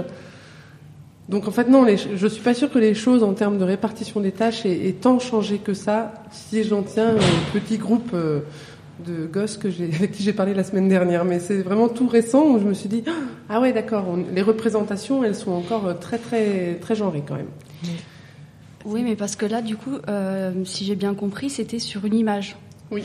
Et alors moi, du coup, avec ma fille qui a un an, je me rends compte de tous les livres jeunesse qui sont euh, totalement sexistes. Donc ça attaque très tôt. c'est très tôt que dans les livres, on voit que euh, c'est maman qui cajole bébé et papa qui dort. Et du coup, euh, non mais c'est ça, hein, c'est maman veille, bébé dort. Donc, euh, et du coup, euh, moi qui, qui essaye d'être vigilante, je me dis mais je n'arriverai jamais à lutter. En fait, je ferai ce que je pourrais. C'est ce qu'on s'est dit avec son père. On va faire ce qu'on peut, mais de toute façon, on est entouré de clichés sexistes. À l'école, elle aura des insistes sexistes. Sa grand-mère va lui dire des choses sexistes. Enfin voilà, de toute façon. Ça va être trop dur de lutter, donc euh, le changement va être long, long, long, long. Et, et je pense que le changement passe aussi par l'image, justement. Parce que c'est hyper fort les images. J'ai l'impression que voilà, là c'est la casserole. Ils réfléchissent pas, euh, c'est casserole maman. Mais ça se trouve à la maison, papa fait quand même à manger, mais c'est l'image quoi. Donc voilà. Changeons les images. Après, après, après, euh, j'ai- eu la chance de voir euh, la semaine dernière euh, un film réalisé sur les Hautes-Alpes de Sophie Kahn, par, enfin par Sophie Kahn, euh, qui est en train de, de, de commencer à être diffusé, qui s'appelle Les femmes, si je ne me trompe pas, les femmes glorieuses, des- sur les femmes des Trente glorieuses, donc justement. Et elle a interrogé pas mal de femmes donc euh, de la génération euh, des Trente Glorieuses sur les Hautes-Alpes, notamment sur le sud des Hautes-Alpes, l'Aragne, etc. Et c'est un très beau film. Et moi, ça m'a frappé en fait, euh, parce que même si je connaissais les dates de l'émancipation, de l'avancée des droits des femmes, etc., finalement, je me rends compte que euh, j'avais pas euh, intégré que c'était si récent. En fait. Et notamment, je vois par rapport à la génération de ma mère, qui, euh, voilà, à qui j'ai toujours reproché son manque d'émancipation. Euh, j'ai dû d'ailleurs euh, voilà, faire des dégâts ce faisant, parce que j'y suis pas allée avec le dos de la cuillère. Mais euh, j'avais pas réalisé en fait euh, d'où elle partait, euh, dans quel dans quel tempo ça s'inscrivait en termes de voilà d'émancipation des droits, enfin d'émancipation et d'avancée des droits des femmes quoi. Et c'est un film d'ailleurs voilà très intéressant au planning. hein. Voilà, j'espère que vous aurez l'occasion de voilà, je voir, crois que c'est en euh, cours de, voilà, de- de le de voir le et de le diffuser. parce que c'est un très beau film et qui permet aussi de se rendre compte que oui, effectivement, nous on est dans une génération euh, dans laquelle on a l'impression qu'on est arrivé, les droits, en tout cas, euh, étaient. Alors après, dans la pratique, il reste des inégalités, mais au niveau des droits, en tout cas, euh, il y avait un travail déjà qui avait été fait quand nous on est arrivés. Et donc, euh, mais ça, c'est effectivement euh, le combat de quelques-unes du planning, etc. Mais l'évolution des mentalités, les changements, je pense que c'est beaucoup plus long. Et donc, euh, voilà, il y a, voilà, on sent que les choses bougent, mais Ce sera long. on est, on est en mouvement, quoi. On est en mouvement. C'est pour ça qu'il faut pas, il faut pas baisser, euh, baisser la garde non plus, parce que finalement, euh, il y, y a- il y a tout un, un mouvement qui a été amorcé. Il y a des conditions aujourd'hui qui sont posées en termes euh, de droits. Il y a encore des évolutions, à, à- des combats à mener, etc. Mais voilà. Mais le changement des mentalités, le changement des cultures, des représentations, des images, euh, il va être long, quoi. Et, et justement, voilà, ça y participe. Et oui, moi, Votre ça me travail fait penser là, le, le- le- les images, l'impact, et puis je pense aux générations, et ça me fait penser aux jeunes générations avec les réseaux sociaux, et la gravité que ça peut avoir sur euh, un nombre de jeunes filles euh, qui, avec des diffusions de vidéos ou de photos, euh, où voilà, souvent où elles peuvent être nues, ou dans des situations pas forcément... on n'aimerait pas forcément que ce soit diffusé et toute la pression et, euh, ces nouveaux outils de communication qui ont un impact euh, qui peuvent euh, être atroces pour, ces jeunes filles ou ces jeunes hommes aussi, il y a tout le monde, mais pour le coup, il y a pas mal de, femmes. Et, voilà, moi, ça m'inquiète. Ça, ça fait partie des choses aussi où je pense peut-être qu'on. Il y a des choses encore à faire là-dessus et à s'adapter avec les, nouveaux outils qu'on n'avait pas, nous, on était jeunes. Dis-tu, toi qui es tellement vieille. Eh, mais ça va très, Ça très va vite. C'est vrai. Euh, bah, en parlant quand même de lutte et de moyens d'action, euh, moi je, je trouve que c'est très bien ces pistes-là, comment on travaille dès l'enfance sur les représentations euh, des femmes, des hommes, etc., de leur rôle, de leurs tâches. Après, je, ça me fait aussi penser à, à ce qui s'est passé ces dernières années avec MeToo. Et, euh, et, ce qui se passe aujourd'hui euh, ailleurs en France, euh, là, je ne sais pas si vous en avez entendu parler, mais il y, a des, y a des manifestations aujourd'hui un peu partout en France, notamment à Paris, mais aussi à Marseille, à Grenoble et sûrement dans d'autres villes. Il y a un collectif qui s'appelle Nous Toutes, qui s'est fondé il y a six mois de ça, vraiment dans, dans l'idée de, de, de, de, préparer une grande marche nationale unitaire et solidaire sur la question de des, violences faites aux femmes. Et, donc voilà, donc c'est aujourd'hui, c'est en ce moment, c'est à Paris. Alors je n'ai aucune idée, du coup, on ne sait pas on sait pas elles sont, si ça marche, s'ils sont en train de se battre avec les gilets jaunes, ça on ne sait pas. mais euh, euh, mais en tout cas voilà, c'était prévu en tout cas aujourd'hui depuis six mois qu'il y ait une cette marche pour pour toutes pour toutes les femmes, pour toutes les filles, euh, pour voilà je, lis le communiqué en même temps. Euh, nous marcherons pour que le fait d'être femme ne nous expose pas aux violences sexuelles, sexistes et aux violences de genre. Nous marcherons pour que le fait d'être une femme ne donne pas moins de droits que celui d'être un homme. Enfin, voilà, c'était, donc c'est aujourd'hui, c'est en ce moment. Donc nous, on fait pas une marche, on fait une émission de radio. Voilà, c'est bien aussi. Mais c'est aussi ces manières de s'engager et de, de, se bouger euh, par rapport à ça. Est-ce qu'on referait des questions du quiz ou pas? Je me demande. Il reste quelques questions? Ah, ah.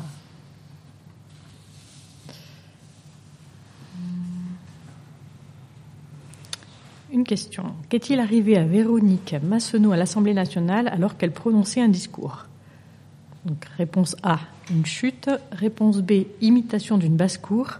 Réponse C, entartage. Eh ben. Ça veut dire, est-ce qu'elle est tombée? Est-ce qu'elle a été entartée? Est-ce qu'on lui a dit chute peut-être? Ou est-ce qu'il euh, y a eu une basse-cour Imitation d'une basse-cour. Ouais, Je dirais ça parce que ça a l'air euh, le plus probable. Mhm. C'est ça, effectivement. Le député Philippe Leray, LR, a imité une poule lors de son discours durant la réforme des retraites. Véronique Massenot est députée écologiste de la Vienne. Pour information. D'accord, c'est l'écolo et la poule, c'est ça le lien ou oh, je sais pas. Juste être une femme, euh, ça, ça légitimise qu'on voilà. Je, je, je, pense. Hein. Mm. Donc là, le changement, enfin, on est quand même euh, au gouvernement et on voit que ça, enfin, il y a encore des comportements euh, complètement hallucinants. C'était en quelle année ça? On le sait ou pas du tout? Est-ce qu'on le sait? Je crois que c'était il y a pas il y a un an ou deux. Hein, ouais, c'est pas précisé. Mm, ok. C'était il y a pas longtemps, j'en suis sûre, parce que je me souviens euh, de, de, cette histoire, mais je saurais pas dire c'était il y a deux ans ou trois ans. En tout cas, oui, effectivement, les, les femmes euh, députées, il y, a, il y, a, pas mal d'anecdotes hein, quand elles ah parlent. Euh, qu'on se, on va, on va les attaquer en utilisant le fait qu'elles sont des femmes. En fait, et ça, c'est d'ailleurs, euh, je trouve que dans les, dans les mouvements militants, d'ailleurs, on le voit, et moi, ça, ça m'agace assez fortement. Je trouve qu'on peut s'attaquer politiquement sur d'autres choses. Enfin, si on n'est pas d'accord avec quelqu'un euh, sur euh, ses idées, que ce soit une femme, ne justifie pas de l'attaquer parce que c'est une femme. On peut lui dire ce que tu défends, ton idée, là, je suis pas d'accord.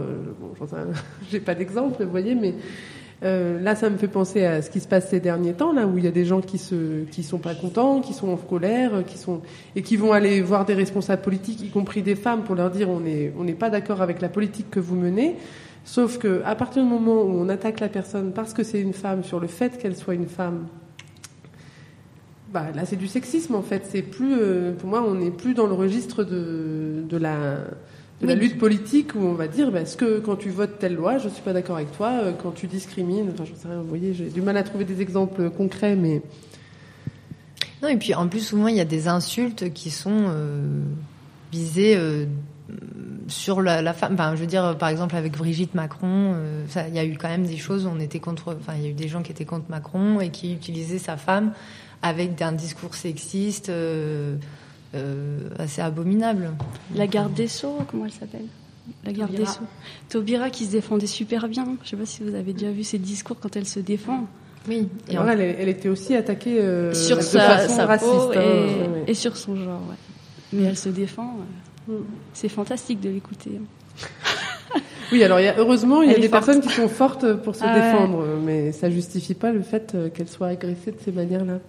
Mais c'est un peu, on y retrouve un peu la même chose. Euh, euh, euh, sur sa sexualité, euh, voilà, donc sur la couleur de peau, ou en effet juste euh, sur, son, sur son genre, quoi. Mais en fait, c'est des attaques personnelles, on prend n'importe quoi, et même du coup de vivre à la campagne, ça pourrait être, parce que là, la poule mouillée, ça pourrait être juste, elle vient de la campagne, tiens, on va lui, lui dire, qu'est-ce que tu viens faire à Paris, t'es de la campagne. Enfin, Bien que la campagne, on peut, lâcher- on peut en déménager la couleur Oui. de peau. Enfin, c'est toujours ce truc où des fois on est dans une situation, on peut pas en bouger et Ouais, mais ça n'empêche qu'on n'y choisit pas. Si on est Oui. né à la campagne et qu'on nous attaque sur un fait sur lequel on n'a pas choisi, comme ben, la notre couleur de peau, enfin voilà, comme tous Oui. ces, ces- ces faits-là, bah, dans tous les cas, c'est complètement euh, personnel et ça n'a rien à faire dans un débat public ou politique. Quoi. C'est encore dommage que ça se fait euh, aussi euh, sur, le, juste sur le, le fait d'être une femme. Quoi. Une petite dernière question du quiz. 250 000 femmes sont violées par an. Combien sont mineures? Un tiers, deux tiers, aucune. Euh, je dirais deux tiers. Euh, je suis en train de chercher la réponse dans mes papiers. Moi. J'ai absolument aucune idée. C'est terrible en même temps ce quiz. Mais on a oui. envie que la bonne réponse ce soit le moins hein, et pas le plus, mais on a peur que ce soit le plus. Qu'est-ce que c'est? C'est effectivement le plus, oui. Deux tiers. Tu, tu peux redire du coup deux tiers deux tiers, euh, donc des 250 000 femmes violées par an sont mineures. Eh ben oui, oui, moi je retrouve un chiffre qui ressemble, quel que soit le contexte social ou géographique, jusqu'à 60% des agressions sexuelles commises dans le cercle familial concernent des filles âgées de 15 ans ou moins. Oui. Bon voilà, c'est pour dire que ces, ces questions de violence sexuelle, ça concerne aussi des filles très jeunes. Ce qui, bon, ce qui nous laisse sans voix. Mm. Enfin, moi, ça me fait surtout me dire, euh, c'est des femmes qui commencent la vie, euh, enfin, elles vont arriver euh, en femmes adultes euh, avec euh, cette blessure-là au fond d'elles. euh, quelle va être leur sexualité, comment elles vont vivre ça, même le rapport avec les hommes. Et... Ouais, c'est, je pense que c'est hyper marquant et c'est, moi, ça me choque, quoi. C'est clair que ça me choque de, de, de voir ça, enfin, de- d'entendre ça, quoi. Et on parlait tout à l'heure de à quoi on, on pensait euh, quand on pensait violence euh, à l'égard des femmes. Certaines d'entre nous Mhm. pensaient plus aux violences sexuelles, d'autres violences conjugales. Euh, c'est vrai que c'est aussi un, un- le tout est de la violence quoi. Il y a un terreau quoi en fait qui fait que enfin, on peut s'interroger aussi sur on n'a pas beaucoup parlé de l'emprise ou de voilà de, ces choses là mais euh, finalement euh, comment euh, comment finalement les femmes sont armées pour se protéger des violences quelles qu'elles soient quoi en fait hein, sexuelles emprise euh, violence conjugale euh, voilà, violence physique psychologique etc euh, on peut s'interroger quoi parce que on parlait tout à l'heure des représentations hommes-femmes par exemple euh, voilà des, de, de genre euh, par rapport aux tâches ménagères etc mais il y a aussi d'autres représentations euh, moi je pense à aux représentations liées au couple qui moi à titre enfin m'interroge quand même sur euh, par exemple le fait que euh, la jalousie est quelque chose qui est communément euh, euh, accepté, en fait. Enfin, en termes tant jalousie, pas en termes de, de ressenti à un moment que peut-être euh, chacun un jour euh, peut avoir, euh, mais mais en fait que ce soit que du coup que la possessivité qui découle de ce sentiment de jalousie soit communément euh, acceptée en fait. Voire même une marque, voire une même voire marque une marque d'amour, ouais. Oui, c'est ça, ouais. Ça- Considéré ça, comme- interroge quand même une aussi, façon parce qu'on parlait des représentations, mais ça c'est une représentation qui est liée à l'interaction, enfin au couple, quoi. Mais c'est quand même déjà. euh, enfin, moi, j'ai- plus un questionnement par rapport à ça, mais ça me surprend toujours en fait.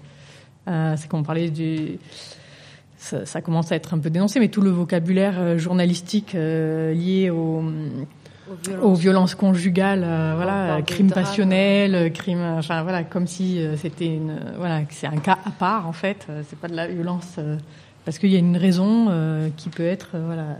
Qui peut justifier un meurtre. Ouais, Je pense que là aussi, il y a peut-être euh, du chemin à faire, ce qui, n'est pas facile euh, forcément ça, fait partie autant des représentations, euh, voilà, dire d'accepter finalement la, possessivité comme une donnée intrinsèque de l'amour ou du couple, euh, voilà. moi, ça m'interroge en tout cas. Mm. Moi, j'ai découvert récemment euh, le mot culture du viol, enfin le terme culture du viol. Et euh, ça m'a vachement interrogé ce mot euh, culture du viol. Et c'est vrai que ça, ça, me semble évident maintenant, effectivement, la culture du viol. Comme et ça serait quoi pour toi le Eh ben, c'est qu'en fait, euh, ça va être dur à exprimer là, comme ça, parce qu'il n'est pas assez. Euh... Qu'en fait, euh, c'est admis, acquis, et pas forcément dénoncé le viol, en fait, tout simplement. C'est ça, c'est que c'est c'est pas encore vraiment dans les consciences comme euh, si euh, dans, dans, cette société, il y avait des choses on qui pouvait, étaient... Voilà. Ouais, on, on dénonçait... Enfin, on n'était pas du côté des victimes, mais du côté des agresseurs, plus. Et puis... Euh, je pense que c'est lié aussi à ce dont on parlait tout à l'heure quand on évoquait euh, le fait que le viol conjugal soit reconnu depuis relativement peu de mm. temps euh, au regard de l'histoire. Hein. Euh, moi, j'ai l'impression que c'est lié à ça. C'est l'idée de quand on parle de viol, euh, spontanément, on a tendance à penser à un, un agresseur inconnu dans la rue, euh, dans un parking sombre, mm. quelqu'un qu'on connaîtrait mm. pas, euh, qui serait animé de vraiment mauvaise volonté mm. et, et, qui aurait préparé ça. son plan, etc. Et en fait, ce que les ce que les chiffres disent et ce que les associations d'accueil de, femmes disent, c'est qu'en fait, aujourd'hui, on, on, sait que la plupart des, des viols sont commis par une personne connue. Euh, alors, connu, ça ne veut pas forcément dire que c'est le compagnon. Hein. Ça peut être quelqu'un de la famille, le un voisin, etc. Mais, euh, mais dans le cas du, de ce qu'on appelle le viol conjugal, donc le viol dans une relation de couple, euh, c'est vrai que je pense que c'est quelque chose d'extrêmement complexe à, à, définir aussi. Euh, et c'est pour ça qu'aujourd'hui, on parle de plus en plus de la question du consentement. C'est-à-dire qu'on regarde de, l'autre côté, quoi. On prend un peu le, le, la question dans un autre angle. Est-ce que les personnes sont consentantes? C'est-à-dire est-ce qu'elles ont vraiment euh, envie, euh, les deux personnes, et vraiment choisi euh, ce, ce, de, de, partager ce moment de sexualité? Alors ça peut être des questions assez vertigineuses hein, pour tout le monde, hein, de se dire est-ce que. Et je pense que ce que tu disais tout à l'heure de, de, la construction des femmes dès le plus jeune âge à être des personnes désirantes ou pas est-ce qu'on est actrice de notre sexualité, de nos désirs, ou est-ce qu'on subit le désir des autres? Euh, C'est assez dur à dire comme ça, hein, je le dis un peu cash, mais je, pense que c'est lié à tous ces questionnements, le fait de questionner. Euh, on parle de culture du viol, on pourrait parler de culture du consentement ou du non-consentement. Est-ce qu'on est, est dans une société culturellement où on favorise, où on valorise le fait que la sexualité ça devrait être uniquement entre des personnes qui ont, où tout le monde en a envie, vraiment, et tout le monde est vraiment d'accord pour ce qui se passe, euh, se passe. Et, et, que et, ça va loin, je trouve, même quand on se met à réfléchir à ça, c'est, on peut être d'accord pour euh, partager un moment sexuel, mais ensuite, est-ce qu'on est d'accord pour vivre tout ce qu'on va vivre à partir de ce moment-là? Ça, c'est quelque chose, euh, j'en profite, hein, en planning familial, on travaille sur ces questions-là, notamment auprès des jeunes, dans nos interventions. Euh, parce que c'est une chose d'avoir envie de partager de la sexualité avec quelqu'un, et c'en est une autre ensuite d'accepter tout ce qu'on va nous proposer. Ou de se dire, ben, ok, j'avais bien. Et avec les jeunes, on le dit, ben, c'est normal d'avoir du désir. Moi, je, je pense qu'il faut aussi, on n'est pas. Euh, le but, c'est pas de devenir des personnes prudes. Les filles, les femmes ont également des désirs sexuels et ont également une sexualité euh, qui peut être active et qui peut être. Mais, euh, mais est-ce que, est-ce que les jeunes filles, notamment, mais même les femmes hein, de tous âges, euh, vont s'autoriser à dire ben ça euh, j'ai pas trop envie de le faire. Par contre j'avais bien envie euh, d'aller avec toi d'aller dans un lit d'être tout nu de se faire des câlins de faire plein de choses mais ça non. Oui mais faut-il que ça soit entendu en plus? Et ensuite est-ce que c'est entendu? Mais est-ce qu'on va même s'autoriser à le dire? Est-ce oui. que comme enfin voilà c'est tout ce panel là euh, j'ai l'impression que quand on réfléchit à tout ça c'est un peu tout ça qu'on va appeler euh, oui. qu quand on dit culture c'est pour dire aussi euh, c'est pas c'est pas juste un problème de personne c'est pas juste moi je suis un peu timide ou moi j'ai pas osé ou c'est qu'à un moment donné il y a une société autour qui autorise et qui minimise voilà, et qui va dire oui enfin une personne euh, qui est qui, qui est victime d'une agression euh, qui va venir dire ben moi je crois que souvent je crois que j'ai vécu ça je crois que il s'est passé ça pour moi je crois que c'était pas très cool ce qui s'est passé. Euh, avant c'était pas très cool mais qu'est-ce que c'est à dire bah, C'est-à-dire que j'étais pas d'accord pour ce qui s'est passé. Oui, mais bon, aussi, enfin, souvent les premiers réflexes, ça va être de minimiser les choses. Ou de dire tu es allé chez lui, tu savais bien ce qui allait se passer. euh, Puis tu avais bu combien de verres? Et voilà. Ou tu es prude. Hein. Voilà, on va, on va minimiser la responsabilité de l'agresseur euh, en cherchant la culpabilité euh, chez, chez la victime. Et, et ça, euh, quand je dis on, c'est pour dire que c'est des réflexes qu'on peut tous et toutes avoir. hein. Et donc c'est aussi des entraînements. euh, comment est-ce qu'on reçoit euh, des paroles de personnes qui viennent nous dire, ben là j'ai vécu un truc que moi je nomme agression. Je pense que c'était. c'était- Ouais, mais là, tu le dis bien Ouais. déjà. Eh oui, oui, non, évidemment. Alors moi, je nomme agression. Ouais, non, bon, bah voilà, j'ai j'ai vécu un truc pas cool. C'était pas, Ouais. c'était pas cool. Des fois, on, on va Oui, dire comme ça. Je me sens pas à l'aise, je regrette. Bon, en tout cas, voilà, j'ai- quand j'ai l'impression que quand on parle de culture du viol, c'est un peu ça qu'on essaie de nommer. c'est ça, ouais. c'est nommer quelque chose de l'ordre du collectif et, et de responsabilité collective autour d'image. enfin, Tu parles bien, Marina. oui. Alors, donc, euh, qu'est-ce qu'on voulait dire à ces sujets-là On en est où? On était sur un peu les, les changements. Est-ce qu'on voyait que la- si la société bougeait, changeait, et on était un peu euh, mi-figue, mi-raisin J'aime beaucoup cette expression. Il y avait un peu de oui, un peu de non. euh. Alors, ça me fait penser à un article que j'ai lu sur les slips chauffants qui apparemment remontent les testicules. En contraception Voilà, masculine. naturelle, voilà. Donc, euh, ça m'a fait penser à ça, euh, ton, ton expression mi-figue, mi-raisin. Ah oui, on a Et je me suis dit, tiens, ça bouge. Ou ça bouge plus, Ah ben, je sais pas. en parlant de contraception masculine, euh, ce fameux slip chauffant existe. Parle- Parle-nous-en, Louise, parce que je sens que je suis bien informée. Mais je, moi, je sens que quand même, il n'y a pas une la mobilisation euh, Elle est pas forte. masculine avec ça. Il y en a, mais ça, voilà, il faut encore. euh, Euh, C'est une méthode qui, qui a été inventée il y a quand même pas mal de temps maintenant, dans les années 70, hein, des hommes qui se disaient bah, nous aussi, il faut qu'on prenne notre part sur la question de la contraception. Et, et, et c'est une méthode qui est naturelle, enfin, au sens où il n'y a pas d'hormones, il n'y a Oui. pas de. euh, C'est de la température. Voilà, c'est vraiment euh, physique, euh, physiologique. Pour que les spermatozoïdes euh, ne soient plus euh, fertile. fertiles, il faut que il- la température augmente. Donc, pour que la température augmente, on va remonter les testicules au niveau du, du corps euh, pour que pour qu'ils soient plus. Alors, faut faire des spermogrammes. Enfin, il y a toute une histoire. Il faut porter un slip chauffant. Et du coup, il y a un slip, il, y a il n'est 15 pas chauffant, il Il est, est pas, remontant. il n'est pas branché sur. euh, Il n'a pas de fourrure dedans. Non. Enfin, après, on peut le customiser comme on veut. Euh, ça me fait penser que, je sais qu'au planning familial de Paris, euh, ils ont mis en place une permanence une fois par mois d'information euh, sur la question de la contraception masculine.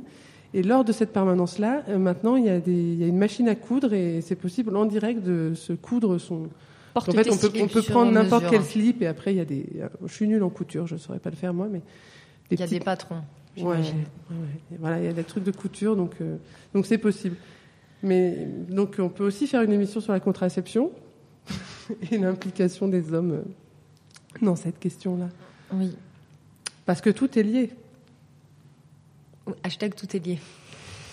Alors, c'est quoi ce hashtag Tout est lié? Eh ben, c'est ce que j'expliquais un peu tout à l'heure. oui. euh, C'était de vraiment montrer ce continuum de, de on part de l'enfance, des stéréotypes euh, qu'on véhicule euh, jusqu'à devenir adulte et après à en arriver à euh, bah, la, la culture du viol, par exemple, les violences conjugales. Euh, qui sont euh, qui peuvent être parfois banalisées ou ça peut Enfin, oui, c'était vraiment de montrer cette, euh, cette spirale, en fait, Mm. cette espèce de boucle qui, qui, si on la casse pas un moment, euh, ça continue et tout est lié. C'est-à-dire, il n'y a pas de petits. euh, même si, par exemple, la charge mentale, ce qu'on disait tout à l'heure, c'est pas, on peut dire, c'est pas très grave finalement, mais en fait, ça, ça a aussi des conséquences par la suite. Et c'est vous qui l'avez créé, ce hashtag? Au planning familial ou pas du tout? Oui, oui, oui, c'était. En fait, je pense que c'est des campagnes de communication et c'est l'an dernier, c'était la campagne euh, Tout est lié. National. National. Oui, nationale. C'est pas nous, euh, 05, mais on l'a Dommage. soutenu. Est-ce qu'on a d'autres micro-trottoirs à, à écouter?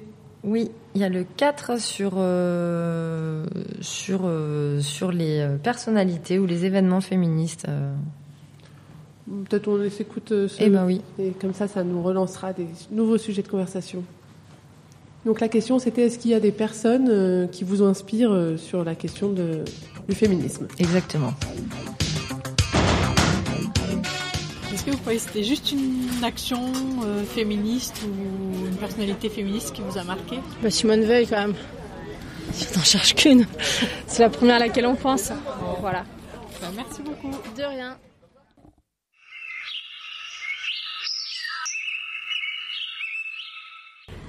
Est-ce que vous pensez à une idée par rapport à un événement féministe, une personnalité, une action? Euh, sans trop réfléchir, je pense beaucoup de choses en lien avec euh, les maladies, euh, le cancer du sein aussi, où il y a beaucoup de, euh, je pense, de mouvements féministes là-dessus, tout ce qui est SIDA aussi. Enfin, moi personnellement, euh, j'ai été sollicitée pour euh, bah, contribuer, soutenir certaines causes, et c'était euh, surtout pour pas mal des choses pour les, enfin, dans le cadre de maladies, oui, mais qui peuvent toucher autant les femmes que les hommes. Mais où il y avait des mouvements féministes derrière.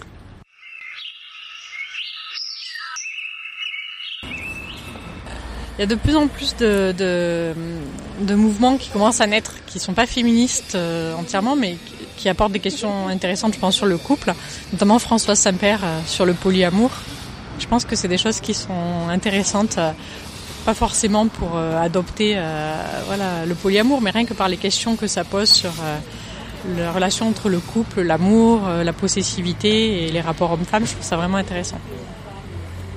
Merci.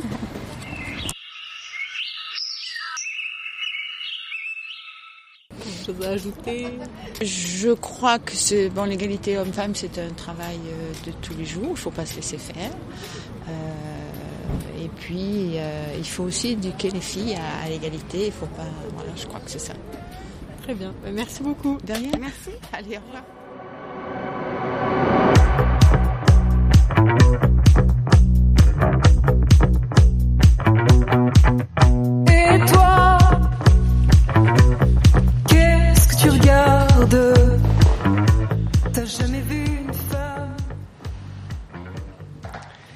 De retour sur notre plateau à Briançon euh, de débat, de discussion, d'échange sur euh, toutes ces questions qui touchent euh, aux violences euh, faites aux femmes, euh, par le planning familial des Hautes-Alpes et en partenariat avec la radio Aircube du Fab Alpes de Gap. Et merci Sylvain pour euh, tout le soutien technique. On, bah, on a encore pas mal de choses à dire, à discuter, même si ça fait déjà plus d'une heure que- qu'on discute, hein, c'est super. Euh, Qu'est-ce que donc là la question c'était un peu sur euh, les personnalités euh, qui nous inspirent par rapport à, à nos luttes euh, contre le sexisme, contre les violences. J'ai l'impression que c'est beaucoup Simone Veil qui ressort. Oui. Vous, vous auriez dit quelqu'un d'autre, vous? Vous auriez des personnes qui, des personnalités qui vous ont Ou des événements. euh, Euh, moi, pas forcément une personne, mais j'aime beaucoup la BD de Pénélope Bagieux sur les culottés, sur les portraits de, de plusieurs femmes qu'on qu'on ne connaît, enfin que moi je connaissais pas. Et du coup, euh, moi justement, j'étais un peu en manque de repères féminins, et euh, ça m'a plu ce, ce bouquin. Et euh, ouais, je trouve ça génial. Puis j'aime bien le côté ludique. euh. Voilà, lisez Pénélope Bagieux. Mais c'est vrai que Simone Veil, on pense tout de suite à Simone Veil, c'est et tant mieux. Enfin, pourquoi pas. hein. moi, Mais du ça- coup, ça montre. Ah, Du coup, ça montre aussi le, le néant un peu euh, de référence féministe, quoi. Parce que du coup, il y a que Simone Veil qui sort. Je te laisse la parole, Louise. Et moi, je vais continuer dans ce néant. C'est que je, moi, des fois, j'ai envie de dire euh, ce qui m'inspire. Euh, alors, j'ai peut-être pas de personnalité comme ça. Enfin, si, il y en a plein, mais euh, celle qui m'inspire au quotidien, c'est parfois plus euh, de regarder mes copines et de me dire, euh, waouh, on a trop la patate et, c'est super et, on se soutient et on se redonne la patate et ça, ça m'inspire beaucoup au quotidien. Mais, mais je trouve que c'est intéressant là, ce que tu disais sur la BD euh, qui met en valeur euh, des femmes peu connues qui pourtant ont fait des choses assez euh, extraordinaires ou soit parce qu'elles ont travaillé et qu'elles ont découvert des choses ou que voilà, elles ont participé à, à, à la progression des droits ou des choses comme ça. Et, et c'est vrai que c'est pas étonnant que Simone Veil elle, elle soit très connue parce qu'elle a quand même participé euh, à- à- au droit à l'IVG et ça a été très important dans l'histoire des femmes. Après, moi, c'est vrai que je peux, j'ai pas envie de débattre si est-ce que euh, Simone Veil était quelqu'un de super ou pas. Moi, je, veux bien dire qu'elle était super, mais par contre, c'est vrai que ne pas oublier que ce droit-là, par exemple, cette loi qu'elle a, et c'est vrai qu'elle s'est battue pour que cette loi soit votée, elle a aussi pu, pu être votée parce qu'il y avait aussi des, des milliers de femmes derrière qui se battaient, qui faisaient des manifestations, qui s'organisaient, qui et, voilà. C'est toujours euh, pour moi complexe de mettre en valeur une personne comme si ça invisibilisait aussi toutes les personnes qui, de manière anonyme, de manière euh, voilà, vont, vont se battre aussi euh, au quotidien, quoi. Et en même temps, on a besoin euh, de, personnes, euh, de repères, et, tu parles, on parlait tout à l'heure des petites filles et de la question du sexisme par rapport à l'enfance. On a besoin de modèles pour se construire. Et, et ça, je pense, que c'est quand même quelque chose qui évolue et qui bouge, et, et on verra. euh, il faudra attendre de voir que les petites filles d'aujourd'hui grandissent pour voir si ça change quelque chose. Mais d'avoir des modèles euh, de, de femmes scientifiques, d'avoir des modèles euh, de femmes qui peuvent tout faire, en fait. Oui. Et ben ça, je pense que ça, ça peut aider à, à se représenter, parce qu'il faut beaucoup de force de caractère pour se, pour il y a 50 ans, 100 ans, il fallait beaucoup de force de caractère pour se dire je suis une femme et je peux euh, devenir, je peux m'imaginer que je pourrais euh, devenir astronaute, je peux m'imaginer que je pourrais devenir, euh, je ne sais pas quoi. Neurologue. Voilà, enfin des, des, des métiers un peu traditionnellement ou même ou même charpentier, enfin voilà des métiers traditionnellement dévolus aux hommes. Et, et je trouve qu'aujourd'hui il y a quand même une évolution dans les modèles, même si c'est voilà, il faut avoir les bons bouquins, euh, aller peut-être dans les bonnes librairies, mais euh, tomber sur les, les plaquettes des bonnes associations qui, qui mettent des femmes aussi euh, en images euh, sur des trucs scientifiques. Enfin voilà, c'est bon, il y a des petits, il y a des petites évolutions. Oui.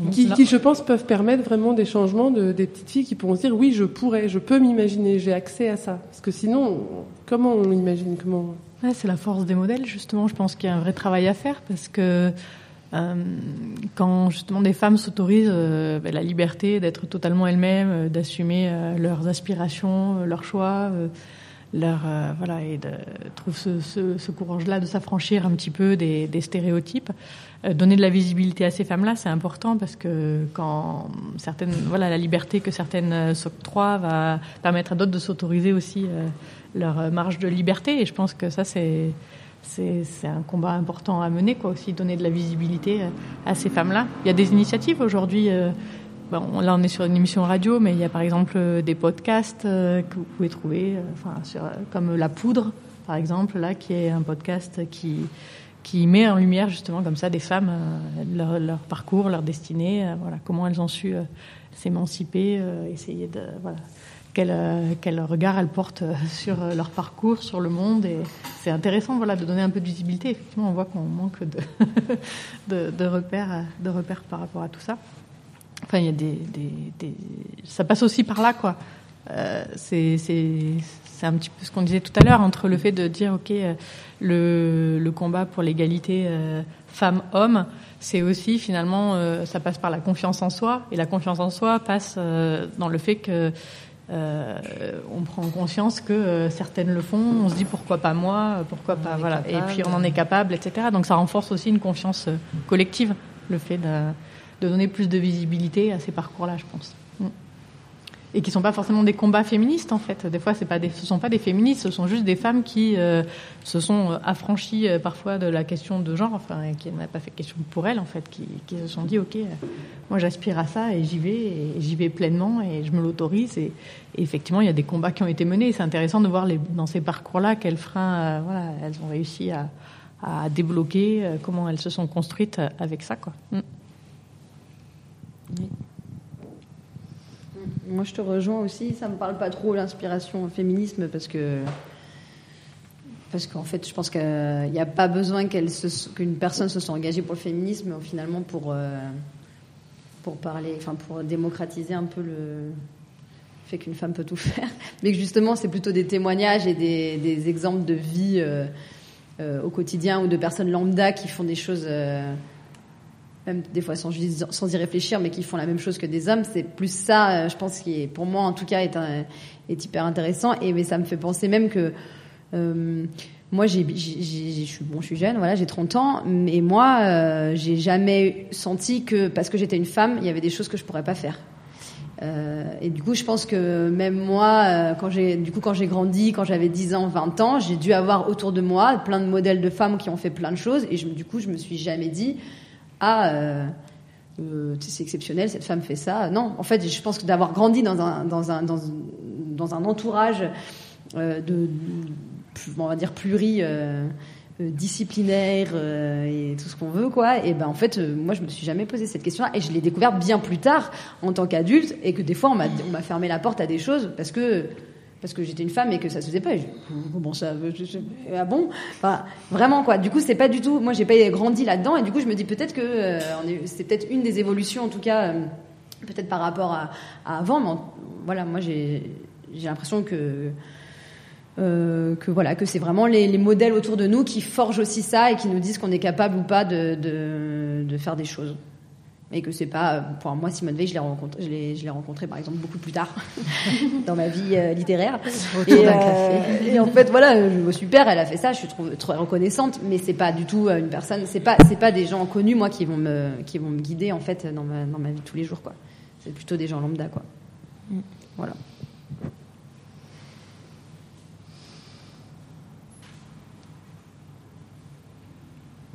Ah, alors, euh, on, peut profiter de, cette petite euh, minute de silence, euh, non seulement pour euh, rendre hommage à, toutes les femmes qui ont été victimes des violences, mais aussi pour faire de la publicité pour les numéros d'urgence à appeler en cas de, en cas de violence. Et, du coup, je, je voudrais les citer ici. Si jamais on est victime de, de violence, on peut appeler le 3919. Ça, c'est un numéro d'urgence euh, Violence Femmes Info, où on pourra trouver de l'écoute et de l'orientation pour les femmes victimes de violences, que ce soit des violences conjugales, des violences sexuelles, des violences au travail. C'est un numéro national, anonyme et gratuit, 7 jours sur 7, de 9h à 22h la semaine, et de 9h à 18h les week-ends et les jours fériés. Donc il y a euh, tout le temps des personnes qui répondent au 3919 si jamais on se pense qu'on a été victime. Voilà.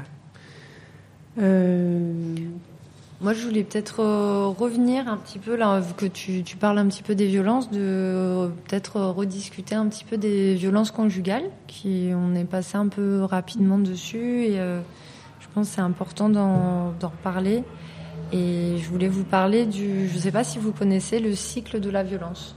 Si c'est quelque chose que vous avez déjà entendu pas, pas trop, je vois des signes de oui et de non. Je, je transmets au micro euh, les signes. Alors, explique-nous, qu'est-ce que c'est le cycle de la violence? Le cycle de la violence, euh, ça comporte quatre phases. Donc c'est quelque chose qu'on retrouve de manière récurrente chez les personnes qui sont euh, les victimes et les auteurs de, de violences. Euh, je voulais juste refaire un point quand même. Euh, quand on dit victime et auteur, c'est euh, une situation un, et un contexte dans un temps défini. Je veux dire, on peut sortir de de- de- d'être victime et sortir du fait d'être auteur. C'est pas quelque chose de définitif. Et, euh, et, euh, on considère bien que l'être humain, il est complexe et il est doué de capacités d'évolution, d'apprentissage et de changement. Euh, donc c'est aussi ces numéros-là, euh, quand on est auteur de violence, je pense qu'on peut les appeler, on peut se faire euh, aider aussi. Donc voilà, c'était le premier point. Donc ce cycle de la violence conjugale a quatre phases. La première, ça va être la tension. C'est l'auteur qui a des excès de colère. Il menace l'autre du regard, il fait peser de lourds silences. C'est une tension qui est démesurée au regard du prétexte qui est invoqué. Et pour éviter une scène, souvent la victime, elle va tout faire pour calmer, devancer les attentes, euh, calmer le, le- le- la, la personne qui son, son mari ou sa femme, ça dépend. Euh, ensuite, la deuxième phase, ça va être l'agression. L'auteur, il va violenter la personne victime verbalement, physiquement, psychologiquement, sexuellement, économiquement et administrativement. C'est une longue liste, mais les violences, elles sont diverses. Il y en a, il y a toute cette liste que je viens de, de- de- dont je viens de parler. Économiquement, par exemple, ça peut être de ne pas laisser euh, l'accès à la carte bleue. Euh, Administrativement, ça veut dire ne pas donner accès au papier Oui, ou interdire de travailler, euh, voilà. Et pour ou les, oui, et les personnes, par exemple, qui n'ont pas de papier, ça va être un chantage par rapport à ça, confiscation des documents. Donc ça, ça va être la- l'agression. Souvent que c'est ça qui est le, plus choquant. Euh, Tout ça, c'est dans un cycle. Ensuite, on va avoir la justification. Euh, L'auteur, il va trouver des excuses pour justifier son comportement, utilise le prétexte déclencheur de la crise, il va retourner la faute contre la victime.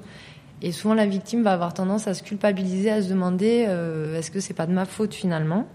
Et la quatrième étape, c'est la réconcilia- réconciliation qu'on appelle aussi la lune de miel. Souvent, on entend, des fois, on entend plus parler de ça. Où l'auteur, il va demander pardon, il va minimiser les faits, parler de thérapie, euh, offrir un- le fameux bouquet de fleurs. Souvent, c'est un peu le, le stéréotype qu'on a tous en tête. Et c'est le moment où la victime va espérer et lui donner une chance. Dans ce cycle qui est quelque chose de symptomatique. C'est pas, euh, enfin voilà, c'est symptomatique à ce con- contexte de violence conjugale. Euh, il faut quand même savoir que les manifestations de violence, elles vont s'intensifier dans le temps. Des fois, on, se dit bon, ben c'est bon, ça s'est passé qu'une fois, euh, ça va se, calmer, il va se calmer, etc. Non. Euh, et l'emprise, en plus, va devenir de plus en plus importante. Et plus la phase de la et plus la phase de réconciliation, du coup, va se raccourcir. Et on va rentrer dans une spirale de la violence. Voilà. Pour l'explication du cycle. Oui, le- le- ce qu'on dit souvent, c'est que il peut y avoir une manifestation de violence euh, une fois euh, et qu'elle ne se reproduit et au début, enfin au début, ou dans plein de cas, peut-être ça se trouve ça n'aura lieu qu'une fois et plus jamais, ou peut-être que ça va mettre des années à se reproduire. Le cycle, mais il y a un moment donné, dans les cas graves, et c'est les cas qui aussi là dont on parle, Oui. euh, ce cycle-là va se raccourcir, être de plus, de plus en plus rapide, et les, et les phases de lune de miel de plus en plus courtes. Bon, jusqu'à euh, les cas les plus graves où il n'y a plus du tout euh, cette phase-là et où juste la, la victime est sans cesse victime de, de tous les types de violences et de toute cette emprise-là. euh. Et qui Donc- peut arriver jusqu'à la mort. Donc c'est le moment où il faut dire euh, quand même ces chiffres, hein, c'est que c'est c'est pas c'est pas qu'anecdotique euh, cette histoire de, de mort. hein. donc des femmes qui meurent des suites de violences conjugales. Je ne sais pas si vous connaissez un peu les chiffres, on, on les entend quand même de plus en plus. 150 150 par an non? Un, un jour sur trois, une femme meurt tous les trois jours. Oui, alors les chiffres, c'est tous les deux jours et demi. Alors ça fait toujours bizarre des jours et demi, on ne sait pas trop, mais bon, voilà, au moins tous les trois jours euh, en moyenne. euh, donc c'est quand même En euh, France. en France. Donc euh, c'est une réalité qui est quand même importante. Et, euh, et- et donc là, on parle de celles qui meurent. Donc euh, il y, a- il y a toutes celles qui, heureusement, ne meurent pas, mais qui sont victimes, euh, qui et, et qui des fois aussi tentent de se défendre et, euh, qui vont et qui réussissent hein, pour une partie d'entre elles, heureusement, euh, à sortir de cette spirale-là, euh, à avoir appelé les associations pour se faire aider à, à sortir de cette emprise. Et c'est important ce terme d'emprise aussi de se dire que parce que des fois on se dit oui, mais aussi elle elle part pas. Elle n'est pas partie, elle est restée. Elle n'a pas divorcé, elle est pas. Alors bon, il y a, plein de raisons de ne pas divorcer. Il peut y avoir des raisons économiques. Est-ce que je vais m'en sortir? Est-ce que il peut y avoir des raisons. euh, bon, il y a les enfants, il y a les modèles culturels aussi. Est-ce que ça se fait de divorcer ou pas? Est-ce que comment les parents vont réagir? Et puis comment l'entourage va dire mais non, mais il est super ton mari, tu vas pas le quitter. Enfin, vous voyez Puis une emprise aussi. et, souvent. et l'emprise, ça va être vraiment la, la domination et le fait que, que, que le partenaire euh, va, va réussir à nous faire rentrer dans notre tête que de toute façon, on ne vaut rien sans lui. Et c'est là le plus sournois et le plus difficile. Et, pour les associations et les personnes qui accompagnent les personnes victimes de violences, c'est là que c'est le plus difficile à travailler. La reprise de l'estime de soi et, la sortie de l'emprise, de cette emprise qui fait que vous voyez ce que j'essaye un peu de, de nommer, c'est pas simple. Hein. Et non, non, non, c'est pas simple, mais c'est oui, c'est toute cette notion de et qui est souvent mal compris par l'entourage parce que quand je c'est euh, sept, euh, sept tentatives, je crois, ou huit tentatives avant de- d'arriver à partir du euh, En moyenne. en moyenne du Du, de la famille, de la- du logement, du logement, euh, du couple, voilà. Et, Cette euh, tentative de, de, de quitter le, le compagnon violent en moyenne avant de réussir à le quitter définitivement. Et du coup, on se retrouve souvent seul parce que les gens, au bout d'un moment, se lassent, comprennent pas cette, euh, cette emprise euh, vraiment insidieuse qui s'insère au plus profond de, de, de soi. Et, et on- ça devient de plus en plus dur. Alors, il y a, pareil, il y a des associations qui sont là pour ça. Et, Je reviens, vas-y. je reviens un peu sur ce que je disais tout à l'heure sur, euh, sur les normes liées au couple, etc. Et, sur la possessivité notamment, euh, qui est, euh, c'est le fait que ce soit pas remis en cause. Pour moi, c'est quand même le terreau. Alors je dis pas que quand il y a possessivité, ça va, ça va évoluer vers une violence euh, psychologique euh, qui va crescendo et vers de la violence physique. Mais c'est quand même le, le, le, le terreau pour moi de, de, déjà un rapport, un rapport de, de, de D'emprise. d'emprise, d'objectif, enfin de, de, de- il y a une relation d'objet en fait, plus de sujet. Et en fait, cette, cette, c'est cette, euh, cette non-attention finalement à ce qui fait violence pour soi, dans, dans- pour, pour les femmes, hein, sur ce qui, ce qui est comme moyen de protection, de défense en fait. Finalement, ce qui est admis un petit peu par la société, ou ce qu'on disait avec les, les apports, enfin les, le traitement journalistique des violences conjugales, etc. Ça crée déjà un seuil de tolérance qui est presque déjà euh, trop euh, culturellement trop élevé. C'est, tu avais rejoint là-dessus sur la culture du viol, mais pour moi c'est un peu, la- je fais le pendant euh, de ce côté-là au niveau de, la, de, de, de ce qui se passe euh, en termes de conjugalité en fait. Et c'est C'est dangereux. qu'en termes de conjugalité, c'est, c'est, c'est, pour moi euh, voilà quelque chose qui est euh, voilà qui, dont on parle assez peu en fait et qui je trouve mériterait d'être euh, voilà d'être d'être un petit peu questionné. Parce que comment voilà qu'est-ce que c'est qu'un couple qu'est-ce que comment en fait on arrive à être soi à se défendre à, à exprimer finalement ce qu'on veut. On parlait de consentement mais c'est aussi finalement comment on fixe ses limites euh, dans un couple parce que l'emprise en fait elle part de là quoi hein. elle part souvent.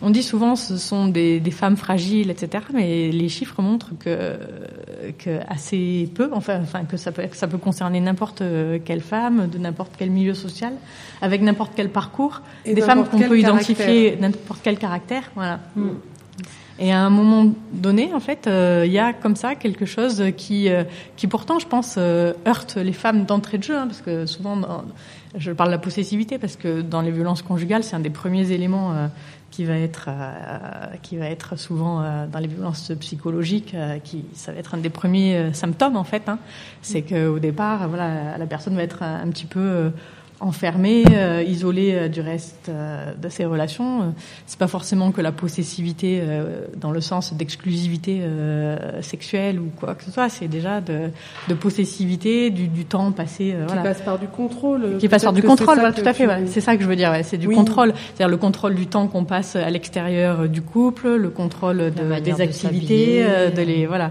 le contrôle voilà de, de tout ça. Et ça, et ça, je pense que c'est c'est le c'est voilà, c'est pour moi c'est le, terreau des de signes, c'est des, signes, des qui, signaux, peuvent, ouais. qui pourraient nous alerter déjà de se dire euh, est-ce que euh, bon alors c'est- pas parce que euh, ton, ton copain t'a dit qu'il n'aimait pas ta robe que tu vas être victime de violence conjugale mais c'est vrai que le fait que quelqu'un nous essaye de nous changer notre manière d'être notre manière de nous habiller nos amis nos, nos activités critique tout ce qu'on fait ben déjà ce terreau là va nous fragiliser et peut-être euh, pourrait amener à Et ça amène d'autant plus de doutes qu'effectivement, bon ben voilà, c'est dans une relation intime, euh, donc euh, il y a des enjeux de, voilà, des enjeux importants. on sait qu'on est tous construits, hein, voilà, avec, voilà, il y y a des besoins derrière euh, qui sont nourris par ailleurs, mais en même temps, voilà, c'est au prix de, de quoi Et en fait, il y a une inattention à, ce qui est en train de se jouer, qui est aussi, euh, qui est aussi, euh, qui, qui prend source aussi dans le fait que, voilà, euh, collectivement, il y a un certain nombre de de choses en termes de, de, de, relations de couple, etc., qui, qui semblent admises et assez peu remises en cause, euh, voilà, sur euh, sur sur, un lien, un lien d'appartenance, enfin que je, que je, qui peut avoir qui peut avoir un, volet qui est, qui est très beau, quoi, parce qu'on a tous aussi des, des, besoins, des besoins d'appartenance à nourrir, etc. Mais voilà, il y, a- hum, enfin en tout cas tous les témoignages de femmes qui ont vécu des violences conjugales, av- avant que elles, elles, elles considèrent enfin, soient attentives à ce qui leur fait violence, en fait, eh ben, il y a tout un, un moment où elles se disent bon, c'est peut-être normal. C'est peut-être normal finalement, euh, voilà. Et c'est ça en fait, c'est ce, peut-être, normal qui, qui, qui, qui, qui, fait rentrer en fait, qui, on a déjà fait deux trois tours de spirale. Rien que parce qu'on n'a pas questionné ça, quoi. Je veux dire, c'est c'est ça que c'est à ça, que je veux sensibiliser, c'est-à-dire que effectivement, le c'est peut-être normal parce que oui, voilà, on a appris que voilà, quelqu'un qui est très amoureux est forcément très jaloux, euh, quelqu'un qui euh, voilà, s'il veut vraiment qu'on voit, enfin voilà, tout ça, tout ça participe, euh, voilà, participe euh, à, à ça, quoi. À mon sens, hein, mais oui, voilà, mais moi je, ça me suis, je, suis, même. je suis complètement d'accord avec toi et je pense que c'est pour ça que c'est nécessaire de faire euh, de, aussi de l'éducation à, à la sexualité. Enfin, je sais pas si ce terme est le bon, mais en tout cas de- d'avoir des espaces de parole, notamment avec les jeunes. euh, qui sont des futurs adultes, hein, euh, sur euh, qu'est-ce que c'est l'amour, qu'est-ce que c'est les relations affectives, qu'est-ce qu'on accepte, qu'est-ce qu'on n'accepte pas, euh, qu'est-ce qu'on souhaite, qu'est-ce qu'on ne souhaite pas pour soi-même, hein, et, euh, et, euh, et aussi, euh, je, je trouve qu'il y a aussi cette question des lois qui est importante. Enfin, il y a les lois et puis il y a la, la culture générale de où est-ce qu'on place le curseur de ce qui est acceptable et ce qui n'est pas acceptable, de ce qui est accepté et ce qui n'est pas accepté. Je trouve que la loi permet quand même aussi de dire, bah ça c'est interdit. Euh, et, euh, et, et par exemple, puisque là on parle de violence conjugale, euh, moi j'ai l'impression que pareil, le curseur social il a quand même bougé. J'ai l'impression qu'il, alors je saurais pas dire c'était il y a 50 ans ou quoi, euh, bon bah battre sa femme. Oui, c'était admis. euh, Alors c'était admis, il fallait pas la battre trop fort. Voilà. Bon, sinon elle pouvait plus faire son travail. Mais euh, pardon, je suis un peu trash. mais, mais ceci dit, bon, bah, mais comme encore aujourd'hui d'ailleurs, les, les- sur les enfants, enfin, je fais quand même le parallèle parce que je pense qu'il est un peu glaçant, mais quand même. Là, la- les, les- les résistances qu'il y a à la loi qui interdirait le fait de mettre des, de, de porter des coups à son enfant, euh, enfin de mettre des gifles, euh, c'est pour moi un curseur intéressant de se dire en fait on n'a pas le droit de taper un enfant, on n'a pas le droit de taper une femme. Enfin vous voyez, on n'a on n'a pas le droit. Alors après, euh, qu'est-ce qui se passe euh, dans la vie et tout? Bon, on peut, chacun va gérer. enfin vous voyez ce que j'essaye de dire? Pour moi, c'est important d'avoir un curseur de on n'a pas le droit, on n'a pas Et le c'est droit, puni par la et c'est puni par la loi, et à un moment donné, c'est interdit. Et on considère euh, un enfant, on considère une femme comme un être humain euh, qu'on n'a pas le droit de taper. Enfin, vous voyez, et, et ça, c'est des curseurs euh, de la- que la société euh, travaille collectivement à placer à un endroit ou à un autre. Et, et c'est intéressant de regarder l'histoire et de se dire tiens, il y a 50 ans, euh, mettre une baffe à sa femme, c'était pas considéré comme un truc très grave. Peut-être aujourd'hui, bon, bah quand même, ça se fait pas. Pas en public. Voilà. Mais et on entend, euh, je sais plus c'était dans quel film ou quoi, j'avais j'avais entendu un extrait qui disait non mais il faut il faut lui montrer à sa femme que c'est qui c'est qui a le pouvoir un peu, sinon elle va elle va être libre, elle va faire ce qu'elle veut. Vous voyez, Et les- le curseur social il bouge quand même. Et on peut contribuer à encore le faire bouger.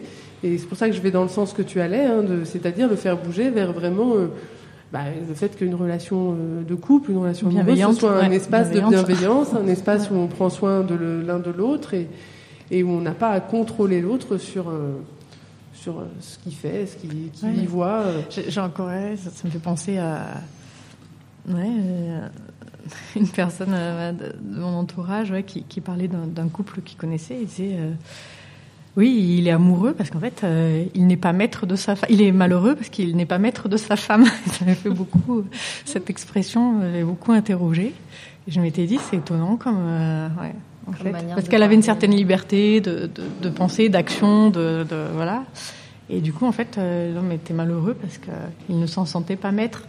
Et du coup, je trouvais, euh, enfin, j'étais super étonnée de nos jours euh, d'entendre. euh, alors après, avec tout ce que dans, dans un certain contexte, etc. Mais euh, mais voilà. Et, et la personne était choquée que ça me choque en fait. Et du coup, en fait, je me dis ouais, euh, il y a encore des choses qui sont. Euh...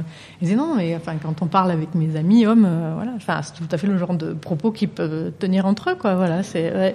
Il y a eu un travail qui a été fait. C'est- euh, étonnant. Là-dessus, c'est quand même euh, quand on- tout à l'heure on a dit qu'il n'y avait pas de. Alors je sais pas, on va le re-redire ou dire tout court. Il n'y a pas de milieu socio-économique. euh, les violences conjugales, elles se passent Mm. partout, euh, à n'importe quel âge aussi. Ça peut être très jeune, très Et- vieux. Je dis pas que cette personne était quelqu'un qui était dans des violences conjugales. Je Oui, dis que oui. je dis que que, que, que collectivement, euh, même dans le- les discours qu'on entend, etc. Il y a des choses qui euh, voilà qui qui, qui passent un petit peu comme euh, une certaine euh, voilà. qui euh, installe un certain message. Ouais, voilà, c'est un peu une certaine culture. ouais. oui, mais c'est que du coup, en fait, il y a quand même ça. là, je voulais le rappeler, mais c'est qu'il y a eu un, un travail. euh, Je reviens sur les, les violences conjugales, mais comme tu disais tout à l'heure, c'est un terreau, c'est un peu toutes ces choses qu'on accepte au quotidien et qui, dans la société, sont limite banales. c'est qu'il y a une personne qui a travaillé sur le point commun quand même, même si tous ces hommes sont très différents économiquement, socialement, etc., etc.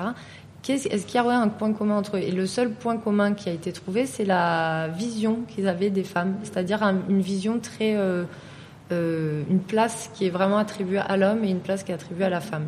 Et euh, et ça, du coup, pour moi, c'est même si on n'est pas auteur de violence conjugale ou qu'on ne sera jamais. Enfin, juste ce que tu disais, Marina, le fait de travailler avec le- les, les jeunes, questionner nos amis, déconstruire tous ces stéréotypes, ça permet aussi de ça permet aussi euh, de, bah, de casser ce, là où on en vient, quoi. De Moi, j'ai envie d'ajouter à ça euh, que parce que là, c'est intéressant ce que tu dis que c'est leur vie, c'est ces hommes-là avaient tous en point commun le fait que leur, leur vision de la femme. Et moi, je suis en train, et je me, je- je- tout de suite dans ma tête, je me dis, ouais, c'est aussi la vision que la femme a de la femme, parce que nous, nous- enfin, en fait, elle est aussi entretenue par des femmes qui pensent réellement que c'est aussi leur, euh, leur façon, la façon dont elles doivent agir. Et et du coup, elles entretiennent, euh, en fait, quelque part, euh, on entretient aussi euh, ça, en fait, euh, chez les hommes, en fait. Les hommes entre eux, mais, aussi, mais pas que les hommes entre eux, en fait. Même les femmes, elles l'entretiennent. Et quand on, on peut, enfin, quand on peut agir un peu différemment euh, de, de ce qui peut être la norme, euh, les femmes sont les premières à nous, à nous tomber dessus aussi et à nous dire, oulala, là là, mais, euh, ah, mais il doit en baver ton mec si tu fais ça. Oui, c'est une société ah ouais. qui entière. C'est ça, et c'est la société. Enfin, c'est c'est la société entière, et c'est alors c'est assez euh, finalement c'est assez, étonnant que ça soit beaucoup, enfin ça soit assez étonnant que finalement il y ait autant, enfin que les violences conjugales sont assez menées quand même, les agresseurs sont assez des hommes, parce que je pense que les femmes seraient tout autant capables, euh, en fait euh, aussi de, ces agressions-là. Et je sais pas à quel pourcentage au niveau des violences. Euh, parce que là, on dit les violences faites aux femmes, mais je pense que les violences, en tout cas, dans les violences conjugales, il y a, à mon avis, aussi beaucoup de femmes qui doivent avoir. euh, Mais c'est beaucoup plus tabou. Peu. Alors, et c'est plus tabou, sûrement, ouais. Mais, Alors- mais pourtant, c'est assez. Enfin, moi, c'est assez- je trouve que derrière tout ça, il y a beaucoup aussi euh, l'image de la femme sur la femme. Alors, on comptabilise des violences faites aux hommes. Euh, Là-dedans, il faut quand même savoir qu'il y en a beaucoup qui, euh, la grande majorité des violences qui sont faites aux hommes, c'est un- une réponse à une violence. C'est-à-dire que c'est une. C'est dans les- des contextes où il y a une violence de la Voilà. part du compagnon. Ah bon? Alors, Après, on ne dit pas qu'il n'y a pas de violence verbale, psychologique, d'emprise, mais là, on... Moi, je, je trouve que dans ce que tu disais, il y a plusieurs, euh, il y a plusieurs euh, choses, et il y a un débat qui est super intéressant et, et que je pense auquel on répondra pas aujourd'hui, à mon avis. euh, c'est euh, est-ce que c'est dans la nature des hommes et des femmes d'être tel que le paysage est aujourd'hui, ou est-ce que euh, si effectivement on était dans d'autres rapports de pouvoir, est-ce que les femmes pourraient être aussi dégueulasses que les enfin, quelque part c'est un peu ça. Des fois on entend ah si des femmes étaient au pouvoir il y aurait plus de guerre. Bon, bah, si les femmes avaient le pouvoir, peut-être qu'elles l'utiliseraient euh, autant que les hommes utilisent le pouvoir qu'ils ont. Enfin, ça, c'est des débats euh, qu'on pourrait qu'on pourrait avoir. Bah, Il y a la science qui peut apporter des réponses à ces questions, hein, tout simplement. Qu'est-ce qui est génétique ou pas. Voilà, la science, là où elle en est aujourd'hui. Oui, voilà, mais elle nous aidera. J'ai les chiffres. Euh, selon la Commission européenne, 98% des victimes sont des femmes pour les violences conjugales. Donc, Alors sur la question des violences conjugales, c'est vrai que si on regarde les chiffres, les personnes qui, qui, qui vont porter plainte, les personnes qui meurent, les personnes, euh, c'est vrai que les- c'est une écrasante majorité de femmes. Aujourd'hui, on sait qu'il y a des hommes qui sont victimes de violences de couple, euh, que ces hommes-là sont manifestement euh, moins nombreux que le nombre de femmes, mais que c'est vrai que c'est difficile à évaluer parce qu'ils vont avoir plus de difficultés à aller porter plainte. Il y a une pression, une, on parlait de la société, de la culture, où effectivement, si on est censé être un homme fort euh, qui maîtrise sa femme, bon, bah, oser aller dire, bah, elle m'a battu hier soir, euh, bon, ça va, il va y avoir ces freins-là. Donc peut-être que ça fait qu'on on n'a pas une connaissance ou des chiffres très précis là-dessus. Euh, ceci, bon, ceci dit, voilà, il faut, moi je pense qu'il faut faire attention à pas utiliser cet argument-là pour minimiser la réalité euh, de ce que vivent et ce que subissent euh, beaucoup de femmes. Euh, et que pour autant, moi je pense effectivement qu'il faudrait que les hommes qui sont victimes puissent trouver des ressources pour se sortir de leur situation et, Ah, mais et, ce qui- ce et qui- aller porter plainte et être bien reçu. Euh, On parlait de ça hors micro tout à l'heure aussi. Qu'est-ce que ça veut dire être re- aller porter plainte Comment ça se passe quand on arrive au commissariat ou à la gendarmerie Mais ça, ça, parle aussi de violence relationnelle, tout simplement. Enfin, je pense que les violences relationnelles, elles peuvent être, euh, elles peuvent être, euh, enfin, dépasser les genres, quoi, hein, et, questionner euh, qu'est-ce qui fait violence. Le couple aujourd'hui, il va un peu, enfin, il n'est pas au meilleur de sa forme, on va dire. Ça, les statistiques, je les ai pas, mais mais elles sont, elles c'est assez parlantes, je crois. Donc, enfin, en tout cas, il y a une remise en cause du modèle tel qu'on l'envisageait jusqu'à maintenant. Euh, il y a une... C'est peut-être un moment de transition dans lequel il y a des choses aussi à réinterroger euh, sur qu'est-ce qui, voilà, qu'est-ce que c'est que de partager une intimité, un quotidien, de faire des choix, etc. Mais euh, en termes de et, on retrouve aussi dans les entreprises aussi, je pense qu'il y a un vrai mouvement de fond en fait aussi qui se fait euh, sur tout ce qui est communication non violente, sur euh, la bienveillance, etc. Même on le retrouve dans les entreprises. Enfin, il y a, y a un vrai mouvement de fond en fait aujourd'hui qui est assez porté par la génération euh, qu'on qu'on représente là, qui commence à être portée. Et je pense que ben, les violences, je, enfin, j'espère que les violences conjugales elles vont bénéficier en tout cas enfin, que de, de, de, de, tout ce qui est apporté par euh, voilà, la connaissance de soi, la communication non violente, l'expression de, ses besoins, euh, arriver euh, parce que ça, par, ça parle aussi beaucoup de ça quoi, de personnes qui sont démunies à un moment donné face à leurs émotions, à leurs ressentis et, et qui vont générer de la, relance, de la violence relationnelle. Et ça, je pense qu'on soit homme ou femme quoi. Avec et, Alors, et... c'est vrai quand même qu'on fait des distinctions entre un couple dans lequel il y a du conflit non, non, mais et un couple je... dans lequel il y a de la violence. Le, le, conflit, il peut exister dans un couple, hein, et il peut être euh, venir autant euh, des deux partenaires, euh, quel que soit le genre ou, ou le sexe. D'ailleurs, j'en profite aussi pour dire que les violences conjugales existent également au sein des couples homosexuels, que ce soit des couples d'hommes ou des couples de femmes, et c'est bien la preuve que c'est pas qu'une histoire de genre. Mais mais, mais, mais c'est quand même important de faire la distinction et je pense que la distinction qu'on peut faire, si on, des fois on se dit mais est-ce que c'est un conflit? Est-ce qu'on est un couple qui s'engueule plus ou moins avec notre culte? Enfin, la, le, Pareil, mm -hmm. le curseur de la violence, qu'est-ce qu'on considère comme considère violent, comme non violent C'est ça dépend de tellement de choses. Est-ce que crier c'est violent? Est-ce que c'est pas violent? Pour certaines personnes, déjà euh, qu'on nous crie dessus, ça peut être très violent et pour d'autres, bon oui, ben on ne sait pas se parler autrement qu'en se criant. Bon, ben voilà. et, et, et, je pense que un des, parmi les des critères, ça va être le critère de la peur, le critère de l'inégalité, de, de l'inégalité de pouvoir ou de ressources. Euh, on parlait de violence économique, hein, qui et, et de l'emprise. Et, ça, c'est la peur qui peut être un critère. Est-ce que est-ce qu'il y a une des deux personnes qui a peur? Oui. Et, et, ça peut, en, en théorie et dans la pratique, on le rencontre, ça peut être un homme. Mais c'est vrai que là, si on regarde les, les et c'est ça qui ouais, va définir les violences conjugales. Je, voilà, je voulais juste faire cette distinction parce que parce que pour moi, elle est importante euh, si on veut bien pouvoir défendre ce qu'on tient à défendre ouais. aujourd'hui. Mais oui, tout à fait. Mais par contre, je pense que euh, au moins la, la, la, violence, les rapports de domination, etc., euh, seront euh, admis euh, de manière générale, au plus ça donnera en fait de repères aussi aux personnes, parce que effectivement, c'est parfois difficile de faire cette, distinction-là.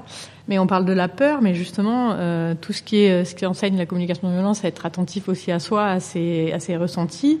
voilà, c'est un peu un retour à soi. Finalement, est-ce que dans cette relation, je suis pas en train de d'être morte de trouille, quoi, en fait, parce que, enfin. Euh, tout ça en fait participe au fait euh, d'être plus en conscience, de plus euh, de plus pouvoir s'affirmer, d'affirmer ses limites. Et quand une personne est capable d'affirmer ses limites, eh bien, en fait, elle voit en face comment ça réagit. Et si effectivement elle affirme ses limites et qu'en face euh, il y a une réaction qui est violente, alors qu'elle l'a affirmée euh, de manière justement euh, la, la, mieux possible, etc. Enfin, je pense que ça, participe aussi à donner une certaine culture de ce qui est euh, comme tu disais, quoi, admissible ou pas, et qu'est-ce que ça génère? Est-ce que finalement je suis pas dans, quelque chose qui est complètement, euh, complètement, euh, voilà, je dirais, euh, ouais, qui, qui, qui, fait violence quelque part parce que je me sens euh, pas respectée, pas considérée, et que, et effectivement, ça peut être juste de l'ordre de besoins qui sont pas compatibles, de personnes qui se comprennent pas, etc. Mais au plus, on, dit attention, voilà, vous pouvez aussi faire un retour à vous, vous pouvez être doté d'outils pour exprimer ça. Au plus, quand il va y avoir un décalage énorme entre ce qui est exprimé euh, sans être dans le conflit et la, la, réponse de la personne qui va être complètement disproportionnée ou qui va être dans absolument pas l'écoute de ce qui se joue, au plus là, on donnera quand même des outils, je pense, euh, aux femmes pour, euh, pour pouvoir jauger, en fait, de ce qui est acceptable ou pas. Ouais. Je trouve que, en fait, Marina a bien résumé. C'est l'outil, c'est la peur, en fait. Déjà, juste ça, euh, finalement, euh, si si t'as peur dans ton couple, c'est que oh là, il y a un petit souci. Il y a Oui, quand même un souci. Oui, mais ce que je veux dire par là, c'est que justement dans le phénomène d'emprise, les personnes en fait, elles sont pas à même de dire si, elles, ont peur, en fait d'accord, ouais. pendant un moment. C'est- c'est de détecter le- sentiment de et au peur, plus, ouais. et au plus on apprend aux gens à être attentifs à ce qui se joue en eux, etc. Au plus elles sont armées Mm. pour se dire à un moment donné là, il y a un truc qui, enfin non, parce qu'en fait tout simplement là dans cette relation j'ai peur quoi. Mm. Mm. Oui, Enfin, c'est ça que je veux dire, c'est que finalement, Ça peut être difficile de détecter la peur. En fait. ben, ça peut être difficile dans les relations d'emprise. Justement, la personne, elle arrive Ouais. plus à faire ce retour sur elle-même, en fait. Oui, oui. C'est-à-dire qu'elle arrive plus à être connectée. Elle est un peu dissociée, quoi, en fait. Elle est un peu dissociée. Elle n'arrive pas à être attentive à ce qu'elle ressent. c'est vrai. Alors, euh, on nous fait signe que ça va faire deux heures que nous discutons autour de ces micros. Le soleil est passé derrière les montagnes de Briançon, euh, très enneigées ces montagnes d'ailleurs. Et, justement, mais moi j'allais, j'avais dans le même sens euh, que la technique de me dire ça fait déjà deux heures qu'on discute, ça fait déjà une, sacrément belle émission. On a parlé de beaucoup de choses, on a évoqué pas mal de thèmes autour de ces enjeux, autour des violences. Est-ce qu'il y a une, enfin une dernière chose? C'est pas pour, on peut encore prendre le temps de, conclure cette émission, hein, mais quelque chose que vous auriez envie de dire, euh, un message que vous auriez envie de faire passer, une information, euh, quelque chose que on peut faire peut-être un dernier petit tour euh, de micro euh, sur des. Est-ce que Louise, est-ce que nous avons parlé de tout ce dont nous voulions parler aujourd'hui? Oui, on a parlé de tout ce dont on voulait, même si deux heures finalement, euh, ça paraît beaucoup et finalement pas assez parce que les violences c'est c'est un sujet qui est vaste et euh, qui concerne beaucoup de monde et qui a des formes diverses. J'ai bien aimé euh, bah, ce que ce que tu as dit euh, juste avant, peut-être de se souvenir. Et puis dans un micro trottoir, il y a une dame qui le disait de voilà, on y va, euh, on s'éduque, il faut éduquer les enfants, et puis il faut donner confiance aux filles, et puis il faut euh, euh, s'écouter, euh, se faire confiance. Euh, je je l'avais aussi appris en stage d'autodéfense. Ah oui, bah tiens, ah bah, ah, quelque chose. Mais il existe en France des associations qui font des stages d'autodéfense en non-mixité Pour femmes. pour femmes. Justement qui durent un jour, deux jours, qui sont pas forcément très chers, qui peuvent même être gratuits ou à participation en fonction de, notre vie, si on est salarié, au chômage, etc. Ça s'adapte. C'est hyper intéressant, ça donne confiance en soi et entre autres une des choses, c'était voilà, c'était euh, se faire confiance et si on a une intuition, euh, l'écouter parce que euh, on est les mieux, on est les meilleures personnes à même de juger si ce qu'on pense là et ce qu'on ressent c'est vrai. Si j'ai peur, c'est que j'ai peur et si j'ai peur, c'est pourquoi bah, il y a quelque chose qui me paraît bizarre et bah, c'est que c'est peut-être bizarre. Non, c'est que c'est bizarre. Plus de peut-être. voilà. Ben, merci au planning ouais, pour, euh, voilà, pour, euh, pour organiser ça et belle continuation à vous alors. Mais peut-être que sur Briançon, il pourra se passer d'autres choses avec le planning ou sans, peu importe.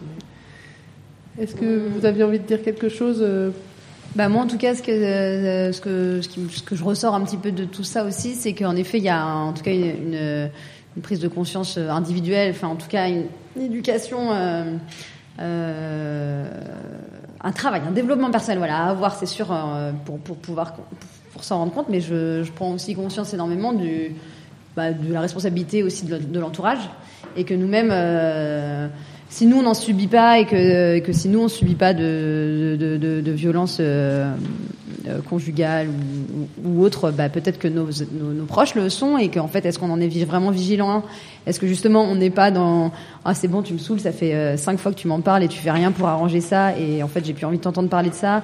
Enfin bon en fait je voilà je me, je me rends aussi un peu euh, compte de, de ça et, et je, voilà j'ai envie de dire bah faites attention faites faites attention à vos proches aussi du coup et soyez peut-être attentifs. Euh, euh, voilà, soyez attentifs à vous, mais à vos proches aussi. Voilà, c'est plus ça. Ben, merci de dire ça parce que je pense qu'une bonne manière de, terminer cette émission, c'est peut-être aussi de rappeler euh, comment on fait aussi quand on connaît une personne, quand une personne proche, une amie, euh, sa sœur, peu importe, vient nous dire, nous témoigner de, de violences que cette personne subit, quelles sont les choses à faire et les choses à ne pas faire. Et, là, je lis, j'ai devant moi un papier de ce fameux collectif féministe contre le viol qui nous dit un petit guide d'accueil et d'écoute des femmes victimes de violences, ce qu'il faudrait éviter. Il faudrait éviter de mettre en doute la réalité des faits de violence que raconte la victime. Euh, la confiance accordée et ressentie est une condition préalable indispensable pour que la personne reçue s'exprime pleinement et que certaines confusions se dissipent dans le cours de l'entretien. L'entretien, on dirait que c'est un truc un peu officiel, mais je pense que c'est valable aussi dans, le cadre de l'amitié. Hein. Euh, euh, donc il faut éviter de considérer la personne violentée comme une victime à vie, c'est-à-dire comme une personne qui serait incapable de s'en sortir, qui n'aurait pas les ressources euh, psychologiques euh, personnelles. Donc on, on, on considère toujours que la personne, elle va, elle va pouvoir s'en sortir. Et euh, justement, on va essayer de, de l'aider pour ça. Euh, voilà. Bon, bah, y a- y a- moi, j'ai l'impression quand même que le- les principales consignes, c'est- elles peuvent se résumer en disant "je te crois". Euh, c'est la, personne qui t'a agressé qui est responsable de ce qui s'est passé. Tu n'es pas responsable. Je te crois. Tu n'es pas responsable. Et, euh, et je vais t'aider. Voilà, je te crois. Tu n'es pas responsable. Je vais t'aider. Je pense que si on a ces trois petits points en tête, on part bien déjà. Alors, ce que ça veut dire, hein, je te crois, ça veut dire qu'on va pas, on va pas mettre en doute, on va pas chercher à minimiser, à dire oui, mais et, c'est l'agresseur qui est responsable. Ça veut dire qu'on va pas chercher à dire oui, mais aussi ce qu'on disait un peu tout à l'heure. Aussi toi, euh, mais à chaque fois tu vas en soirée et puis tu bois et puis tu te mets minable. Bon, ben voilà, il fallait bien que ça arrive un jour. Enfin, non mais je, je caricature euh, et encore. Hein. De, de parler de la, la- la- des habits euh, des filles, de comment elles étaient habillées, c'était trop court, trop voyant. Mhm. Voilà, donc c'est un peu ça les, les conseils. euh, et, et je vais t'aider. C'est bon, ben comment je peux faire pour t'aider? Donc comment je peux peut-être t'aider à aller voir une association? Je peux peut-être t'aider à.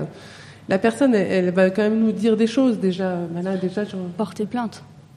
Moi, c'est Oui. ce que j'ai envie de dire à toutes les femmes qui ont été victimes de violences euh, sexistes et répréhensibles par la loi, c'est de porter plainte et d'aller jusqu'au bout, jusqu'au bout, de, de tenir bon, d'y aller. Et puis, euh, parce que quand on est écouté, ça guérit tout, quoi. Et oui, il y a la question aussi de, de guérison. Euh, Tu dis quand on est écouté et quand on est reconnu victime, quand il y a par exemple un tribunal qui va dire qui va dire euh, bah oui, euh, vous avez été victime d'une agression. euh, ça, ça vient quelque part réparer quelque chose parce qu'on se sent reconnu. euh, on n'a pas, on n'a pas, on n'est pas folle quoi. Et ça c'est très important. Mm, mm. Et on a un avocat qui parle à sa Ah, place. Et ça, ça aide. Et qui parle bien. Ouais. et qui dit des belles choses. Donc ça veut dire qu'il faut. Sauf que ce que tu dis, c'est super intéressant, mais ça veut dire qu'il faut être bien reçu au moment où on va porter plainte. Il faut être accompagné, il faut vraiment être accompagné. Il faut être accompagné, il faut être reçu dans un commissariat ou un- une gendarmerie où les gendarmes et les policiers ont été formés pour accueillir de manière convenable des victimes de violences. Et il faut trouver des avocats euh, qui, Oui, ça qui sont bien aussi. Ouais, c'est ça. C'est pas facile aussi le tout le parcours Je- judiciaire. voilà, c'est un parcours qui peut être long et difficile, Voilà. euh, mais comme tu dis, c'est ça, ça peut vaut, être ça important. vaut le coup. Ça vaut. Toi, tu dis ça, vaut le coup. Ça vaut le coup. Mhm. Ça vaut le coup parce qu'on sort la tête haute. Et ça, ça n'a pas de prix. Bah, merci. Merci beaucoup. de partager ça. Et ben oui, mais ce sont des questions, les questions des violences faites aux femmes. Nous sommes des femmes autour de cette table et, et ça, ça nous touche et l'émotion est là et c'est bien normal. Euh, ben moi, je pense que c'est une belle manière. euh, On va aller de- euh, boire un thé maintenant, je crois, et manger des gâteaux. Et on va Ah. vous laisser. Bah, ceci dit, moi, je, je voudrais quand même. Ah, pardon, Sylvain, ne remets pas tout de suite cette, cette belle chanson de. Euh, je, je voudrais quand même dédier cette émission à, à une femme euh, qui s'appelle Razia et qui est morte euh, il y a quelques semaines de ça, le 30 octobre 2018. Elle avait 34 ans. Elle est morte euh, sous les coups de couteau de l'homme qu'elle essayait de fuir, dont elle, essayait de divorcer de- depuis, qui était le père de ses enfants.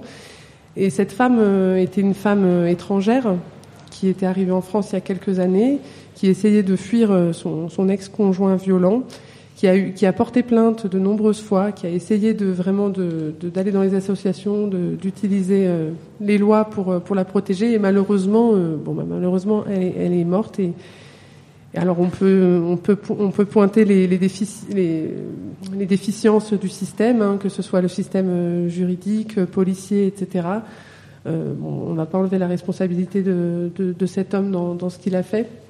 C'était une femme qui se battait, c'était une femme euh, battante, justement, une femme qui, Et, c'est vrai que je bon, ben, voilà, j'ai envie de dédier cette émission à, cette femme-là. Et aussi, c'est aussi une manière de rappeler que, bon, ben, toutes les femmes, comme on l'a dit et on le répétera, hein, toutes les femmes peuvent être victimes de violences, euh, que quel que soit euh, le, les sous qu'on a, quelle que soit la classe sociale où on est et tout. Après, il y, a des, zones de vulnérabilité quand même aussi, et quand on n'a pas de papier, quand on est, euh, migrante, euh, qu'on vient d'arriver, qu'on parle pas forcément bien la langue, et ben peut-être qu'on est encore plus vulnérable. Et ce sont aussi des femmes auxquelles j'ai envie de penser aujourd'hui, et avec lesquelles aussi il faut être euh, dans des pratiques de solidarité euh, pour les soutenir et, et les aider à. Voilà. Bon, j'avais envie de terminer là-dessus, mais peut-être quelqu'un a envie de rajouter quelque chose? Non, c'est bien, c'est une belle, euh,